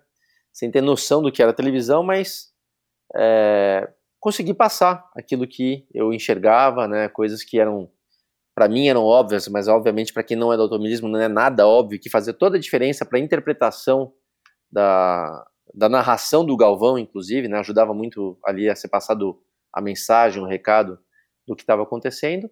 E aí, então, no começo de 2005, eu fui contratado, contrato esse que, né, veio até agora, são, veio, são 16 anos, foram 16 anos que eu fiquei lá ininterruptos, até o início de 2021, quando a Fórmula 1 saiu da Globo, e foi uma construção de uma história, cara, que primeiro que depois, né, no começo ali um pouco delicado, mas se tornou quase que um casamento ali, eu, Galvão e Reginaldo, a gente passou a se dar muito bem no ar, né, a gente se dá muito bem pessoalmente também, então foi uma referência boa que serviu para que na Olimpíada, né, como eu falei, eu entrei no finalzinho de 2004, se não me engano, a Olimpíada seguinte foi em 2006, eles, com essa referência da Fórmula 1, eles passaram a contratar é, ex-atletas atletas de outros esportes, né? Que eu falei antes, futebol já tinha, mas futebol é um é, esporte à comum, parte. É. O vôlei também já tinha, porque o vôlei era a, o xodó ali do Luiz Fernando, mas eles enxergaram, e, e, eu falo isso com muita humildade, não é que o Luciano fez algo, não, eu fui uma referência apenas, eu, eu ajudei eles a enxergarem que em qualquer que seja o esporte, é que fundamental a transmissão um fica mais rica, né, cara? Pra quem dúvida, tá né, do outro lado assistindo, a gente viu agora nas Olimpíadas, cara, assim, era o César Cielo falando da natação, é. era fantástico, ô, cara. Ô, Michel, eu te dou um exemplo, né, eu, eu, eu pedalo há um bom tempo, mas eu, eu não conheço do, do triatlon, eu nunca fiz uma prova de triatlon. Se a gente uhum. assistir juntos uma prova, você estiver ao meu Sim. lado, você vai me explicar é. um monte de coisa que eu não estou enxergando. Né? É. Apesar de pedalar, na, no próprio pedal, na transição, na natação, na corrida, você vai me dar um monte de, de, é. de, dicas, de histórias super legais que vai fazer com que eu entenda aquilo lá me, muito é. melhor do que se eu estiver sozinho. Então, é. é. foi isso que aconteceu, mas foi, um, foi, foi marcante porque eu sempre falo, né, o, o tal de criar a oportunidade, né, ninguém me convidou, ninguém me deu ideia, eu tive que ter ali a atitude de procurar os caras, Puta, de dar a eles isso, a ideia, é. de, de somar isso um conhecimento do assunto para poder né, ter um desempenho razoavelmente bom ali no início, e, cara, só cresci depois disso. Então, né, até hoje acho que tem também muito para melhorar, muito para aprender, mas é, foi, foi muito bacana. Porra, que legal, cara. É, essa proatividade e, e, e, talvez para você, principalmente, o fato de você naquele momento estar tá autoconfiante o suficiente, porque também não é que você foi comentar na, sei lá, numa transmissão de um canal obscuro da internet, né, cara? Você não começou não, ali, cara. meu, você já foi não. direto para vidraça mais, a, a, né, a maior vidraça do Brasil em termos de, de exposição. Algumas dezenas né, de milhões de pessoas te escutando. É. Aí, você ficou famoso mesmo, assim, depois, assim, tipo, ao ponto de estar tá na, na, rua, sei lá, num shopping, em algum lugar, eu falo, pô, você é Luciano, tirar uma foto, é. entrar num restaurante, cara, que você não tá nem esperando em, sei lá, em que cidade do Brasil, e a é. pessoa te reconhecer? A, a, TV tem a TV tem essa, essa força, né? Porque uhum. para mim, eu, vou falar, eu falando comigo mesmo, eu, eu, eu, me acho muito mais importante como piloto do que eu consegui alcançar na minha carreira é, de isso é piloto é chato, é. do que do que como comentarista de Fórmula 1. É. Mas as pessoas passaram a me reconhecer claro. muito, muito mais é, por Globo, conta da TV, né? Esse né? efeito da Globo dizem que é bizarro. Então, né? assim, não, não, não é uma reclamação, mas eu gostaria é, de ter esse, vai, vou chamar de mérito, muito mais pelo piloto do que pelo comentarista. Que para mim vou... foi algo muito mais importante, muito mais exclusivo, né? Algo difícil de ser alcançado. Aí você voltou a ser bonito de novo. Aí mais bonito ainda, né? É, é, de certo modo, né? Você vai, vai envelhecendo também. mas a TV tem, tem, tem, tem esse, eu vou chamar desse poder aí, mas, cara, de novo, como eu já tinha vivido isso antes, eu sempre fui muito pé no chão, então não, É, não outra deixei, história, é, claro, é, cara mais maduro. Ser, é. Não fui pego, porque algumas, eu vou te falar, Michel, é, algumas pessoas são pegas por isso e, e, vão sofrer muito o dia que elas né, são um atleta de destaque e ficam aí bonito e tudo mais, cara, um dia isso vai acabar, né? A Globo, vai dizer... Ah. A Globo, você, na verdade, tem que lembrar sempre, você está na Globo, você não é a Rede Exato, Globo. Né? E claro, uma hora isso vai passar. É. E do mesmo jeito que você acaba sendo procurado, assediado, cara, as pessoas somem muito rápido. Então eu já tinha isso é. muito consciente, não, não deixei isso, nunca me influenciou, nunca mesmo, tá? Mas, você nunca nem furou uma filinha de espera de restaurante, assim, olha, aqui é o Luciano Burti e tal. se eu- falar que não, eu tô mentindo, mas não foi minha vontade, que às vezes ali Aham. o cara joga na tua mão, você pega, É, né? é, um pouco, um pouco... Mas quando é algo indelicado, eu nunca passei por cima de ninguém, mas é, você você acaba sendo tratado um pouco diferente às vezes. É assim que é, né? Fazer o quê? Legal. Cara, é, para terminar, Uhum. qual que foi o assim o, o- aprendizado ou a, ou a lição, se a gente puder resumir em poucas palavras, que você viveu através do esporte, que você ainda está aprendendo também, talvez, através do esporte, da tua vivência agora mais intensa no ciclismo, que você gostaria de deixar também, ou de passar, ou já passou, está tentando passar para os teus filhos, né, que tem 10 e 12 anos, ainda estão numa idade bacana, ainda que você consegue Sim. meio que conduzir um pouquinho ali e, e- e passar muitos ensinamentos. Tem alguma coisa assim que vem à cabeça? Acho que são duas coisas para resumir o que eu, que eu contei aqui, né? É, primeiro, de sim acreditar no seu sonho, porque ele é possível, né? Mas o principal é o poder da dedicação. Cara, você pode ser talentoso, você pode ter sorte, mas nada vai acontecer se não for a bendita dedicação. Né? Dedicação, inclusive, eu nunca me achei um cara que nasceu com talento fora de série para o próprio automobilismo. Eu não sou um cara de comunicação, sou um cara relativamente tímido, que, que sou né, não tão comunicativo, e consegui fazer duas profissões aí em áreas de destaque, mas o que me levou a isso foi, sem dúvida, a dedicação. Então, o poder da dedica- dedicação é mais importante para todos, seja lá o seu ramo de atividade, seja uma questão profissional, seja uma questão esportiva, o que você quiser fazer na vida, na vida eu acho que você tem que fazer bem feito, né? E para isso você precisa de dedicação, nada mais. Legal, cara. Terminamos com chave de ouro. Muito obrigado, Luciano. Parabéns Valeu, aí por toda essa trajetória. História muito legal. Uhum. Quero ver se nesse final de semana a gente vai finalmente Vamos pedalar lá. juntos lá em, em Romeiros. Uhum. E, cara, você não é um cara muito. é, você já disse aqui, né, que você não, não busca os holofotes e tal. Uhum. É, quem quiser, eventualmente, ouviu aqui, ou quem quiser, fala, pô, cadê você, Luciano, que eu pedalo aqui na ciclovia todo dia, não te encontro. Você é um cara que se incomoda com isso? Você, você, você tem contato aí com os teus fãs, com as pessoas que admiram o teu trabalho? Não, passar aqui assim, as tuas redes sociais, enfim. É, não, e não, eu, eu, assim, eu até vou falar uma coisa que. Vou falar com as acho- suas relações públicas. Não, não, eu até vou falar uma coisa que até é bom se perguntar, que acho que até pra maioria não sou muito bem, mas eu não sou um cara de me comunicar por rede social. Por quê? Não é porque eu não quero falar com as pessoas, não é isso. Mas a rede social é tão ampla que eu acho injusto você responder um e não responder o outro. Uhum. né? Tem tantas pessoas fazendo perguntas que, cara, ou eu dou conta de responder todo mundo, ou eu não falo com ninguém. Então eu prefiro ser resguardado. Eu não me comunico muito por rede social. Uhum. É, não é por mal. Eu acho que certo, é, é por bem. E, e, infelizmente você recebe também algumas questões ali que eu não quero entrar, né? É. aham. Então, eu, se eu não vou responder um, eu não vou responder ninguém. Né? Eu acho injusto responder somente aquele que te elogia, por exemplo. Eu acho muito injusto. Uhum. Até porque a crítica também é válida, né? Então eu, eu deixo ali aberto para quem quiser falar o que quiser falar, tá tudo bem. Mas no tete a tete, eu sou um cara que, que lido bem com as pessoas assim, né? Então se eu cruzar com alguém na ciclovia, como eu já cruzei com algumas pessoas, é, cara, tamo aí, tamo junto. Ciclismo é, é, não dá pra a gente é, pedalar com muita gente, né? Até é perigoso você acabar com pedalando com quem você não conhece, de níveis diferentes, seja pra mais é, ou pra menos.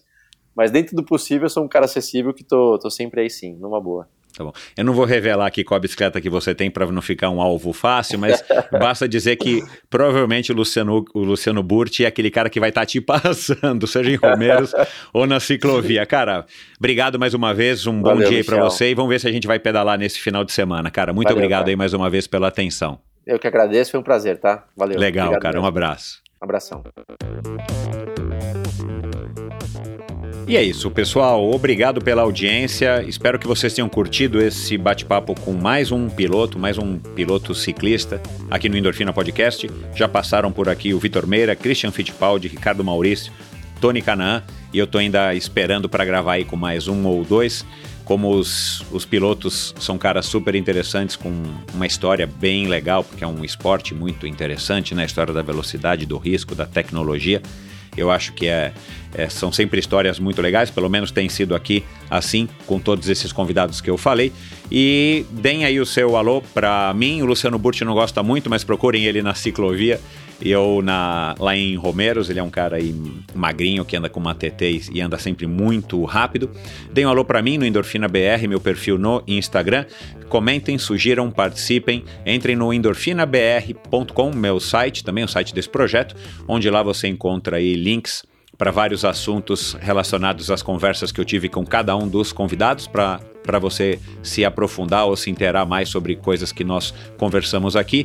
Lá também você encontra maneiras de ajudar financeiramente esse projeto, de acessar o canal no YouTube Endorfina TV com o Michel Bogli, aliás, clipes também desse episódio lá no YouTube. Toda sexta-feira eu subo novos vídeos, né, com os clipes dos convidados da semana. E é, lá também você assina a newsletter semanal, sua dose extra de inspiração, um, um e-mail curto que eu envio toda sexta-feira desde o ano passado, onde eu compartilho notícias, informações, curiosidades que eu acho que são interessantes de serem compartilhadas. É isso, pessoal. Muito obrigado pela audiência. Até a semana que vem com mais um episódio interessantíssimo do Endorfina Podcast e muito obrigado pela sua audiência. Valeu! Strava apresenta O Atleta em Você. Eu sempre, desde criancinha, desde um ano, eu sempre fiz esporte. Balé, dança, fiz natação, vôlei.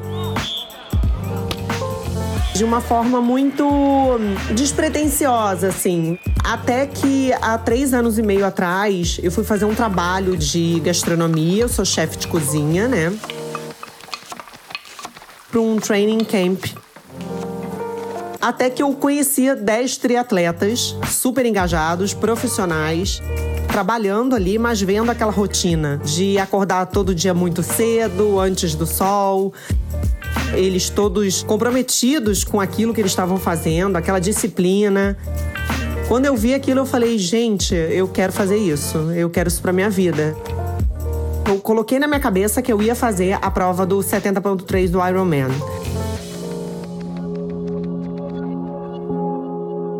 Três meses de treinamento, bem no início, eu me acidentei num, no ciclismo eu quebrei a coluna. Quebrei a coluna cervical em duas partes. E aí os médicos me deram três, no mínimo três meses para eu voltar a fazer alguma coisa. Eu falei, ah, não vou mesmo. Pensei tanto que eu ia conseguir, que eu ia fazer, que eu ia melhorar e que eu ia voltar e que se dane os outros, é, que aí eu consegui. Ser atleta é você conseguir levantar da cama em prol de fazer qualquer coisa pela sua saúde. O que quer que seja em prol da sua saúde e, acima de tudo, por você. Eu sou Rafaela Ramalo, eu sou chefe de cozinha e eu me considero uma atleta porque todos os dias eu abro os olhos, me levanto em prol da minha saúde. Estrava o atleta em você. Uau, que história essa da Rafaela mais uma atleta Strava. O Strava apresenta o Atleta em Você, uma série em oito partes de pessoas normais compartilhando suas experiências como atletas. Você pode curtir o app Strava com assinatura premium por 30 dias através do link strava.com barra o atleta em você.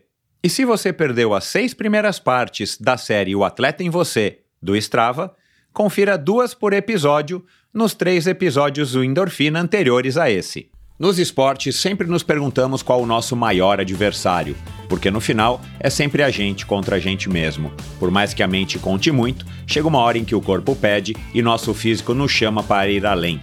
Por isso, iniciamos uma sequência de episódios especiais com o oferecimento da linha probiótica Pro Athletes, feita para atletas, disponível nas melhores lojas especializadas do Brasil. Siga arroba saiba mais em probiotica.com.br. E esse episódio também foi um oferecimento da Titanium. A Titanium Vida, Saúde e Previdência oferece as melhores soluções em proteção e segurança que você encontra no mercado para você e seus familiares, com planos de seguro de vida, saúde e viagem. A Titanium oferece serviços para o seu bem-estar, como seguro de vida resgatável, que além de resguardar e proteger o futuro das pessoas que você ama, você tem a opção de resgatar os valores em seu seguro para utilizá-los no que quiser ou precisar. Outro serviço é o Seguro Saúde com cobertura mundial, com livre escolha de médicos, clínicas e hospitais aqui no Brasil e em qualquer parte do mundo. A Titanium também oferece completos planos de seguro viagem. Siga titanium.consultoria no Instagram. Não conte com a sorte, conte com a Titanium. E esse episódio também foi um oferecimento da Bovem Energia. Bovem, há uma década fornecendo energia e gerando resultados para consumidores do Mercado Livre. Quer ser livre? Fale com a Bovem, energia que inspira. Saiba mais em bovem.com.br e siga arroba bovem energia no Instagram. Esse e todos os episódios do Endorfina Podcast são editados pela produtora Pulsante. Obrigado por ouvir esse episódio do Endorfina. Acesse o endorfinabr.com, vá no post do episódio de hoje para conhecer um pouco mais sobre o meu convidado e alguns assuntos abordados em nossa conversa. Lá você ainda encontra todos os episódios do Endorfina. Siga o Endorfina BR no Instagram e confira imagens inéditas e inusitadas dos meus convidados. Participe enviando comentários e sugestões. Se você curtiu, colabore assinando o Endorfina no seu agregador de podcasts preferido e compartilhando com seus amigos.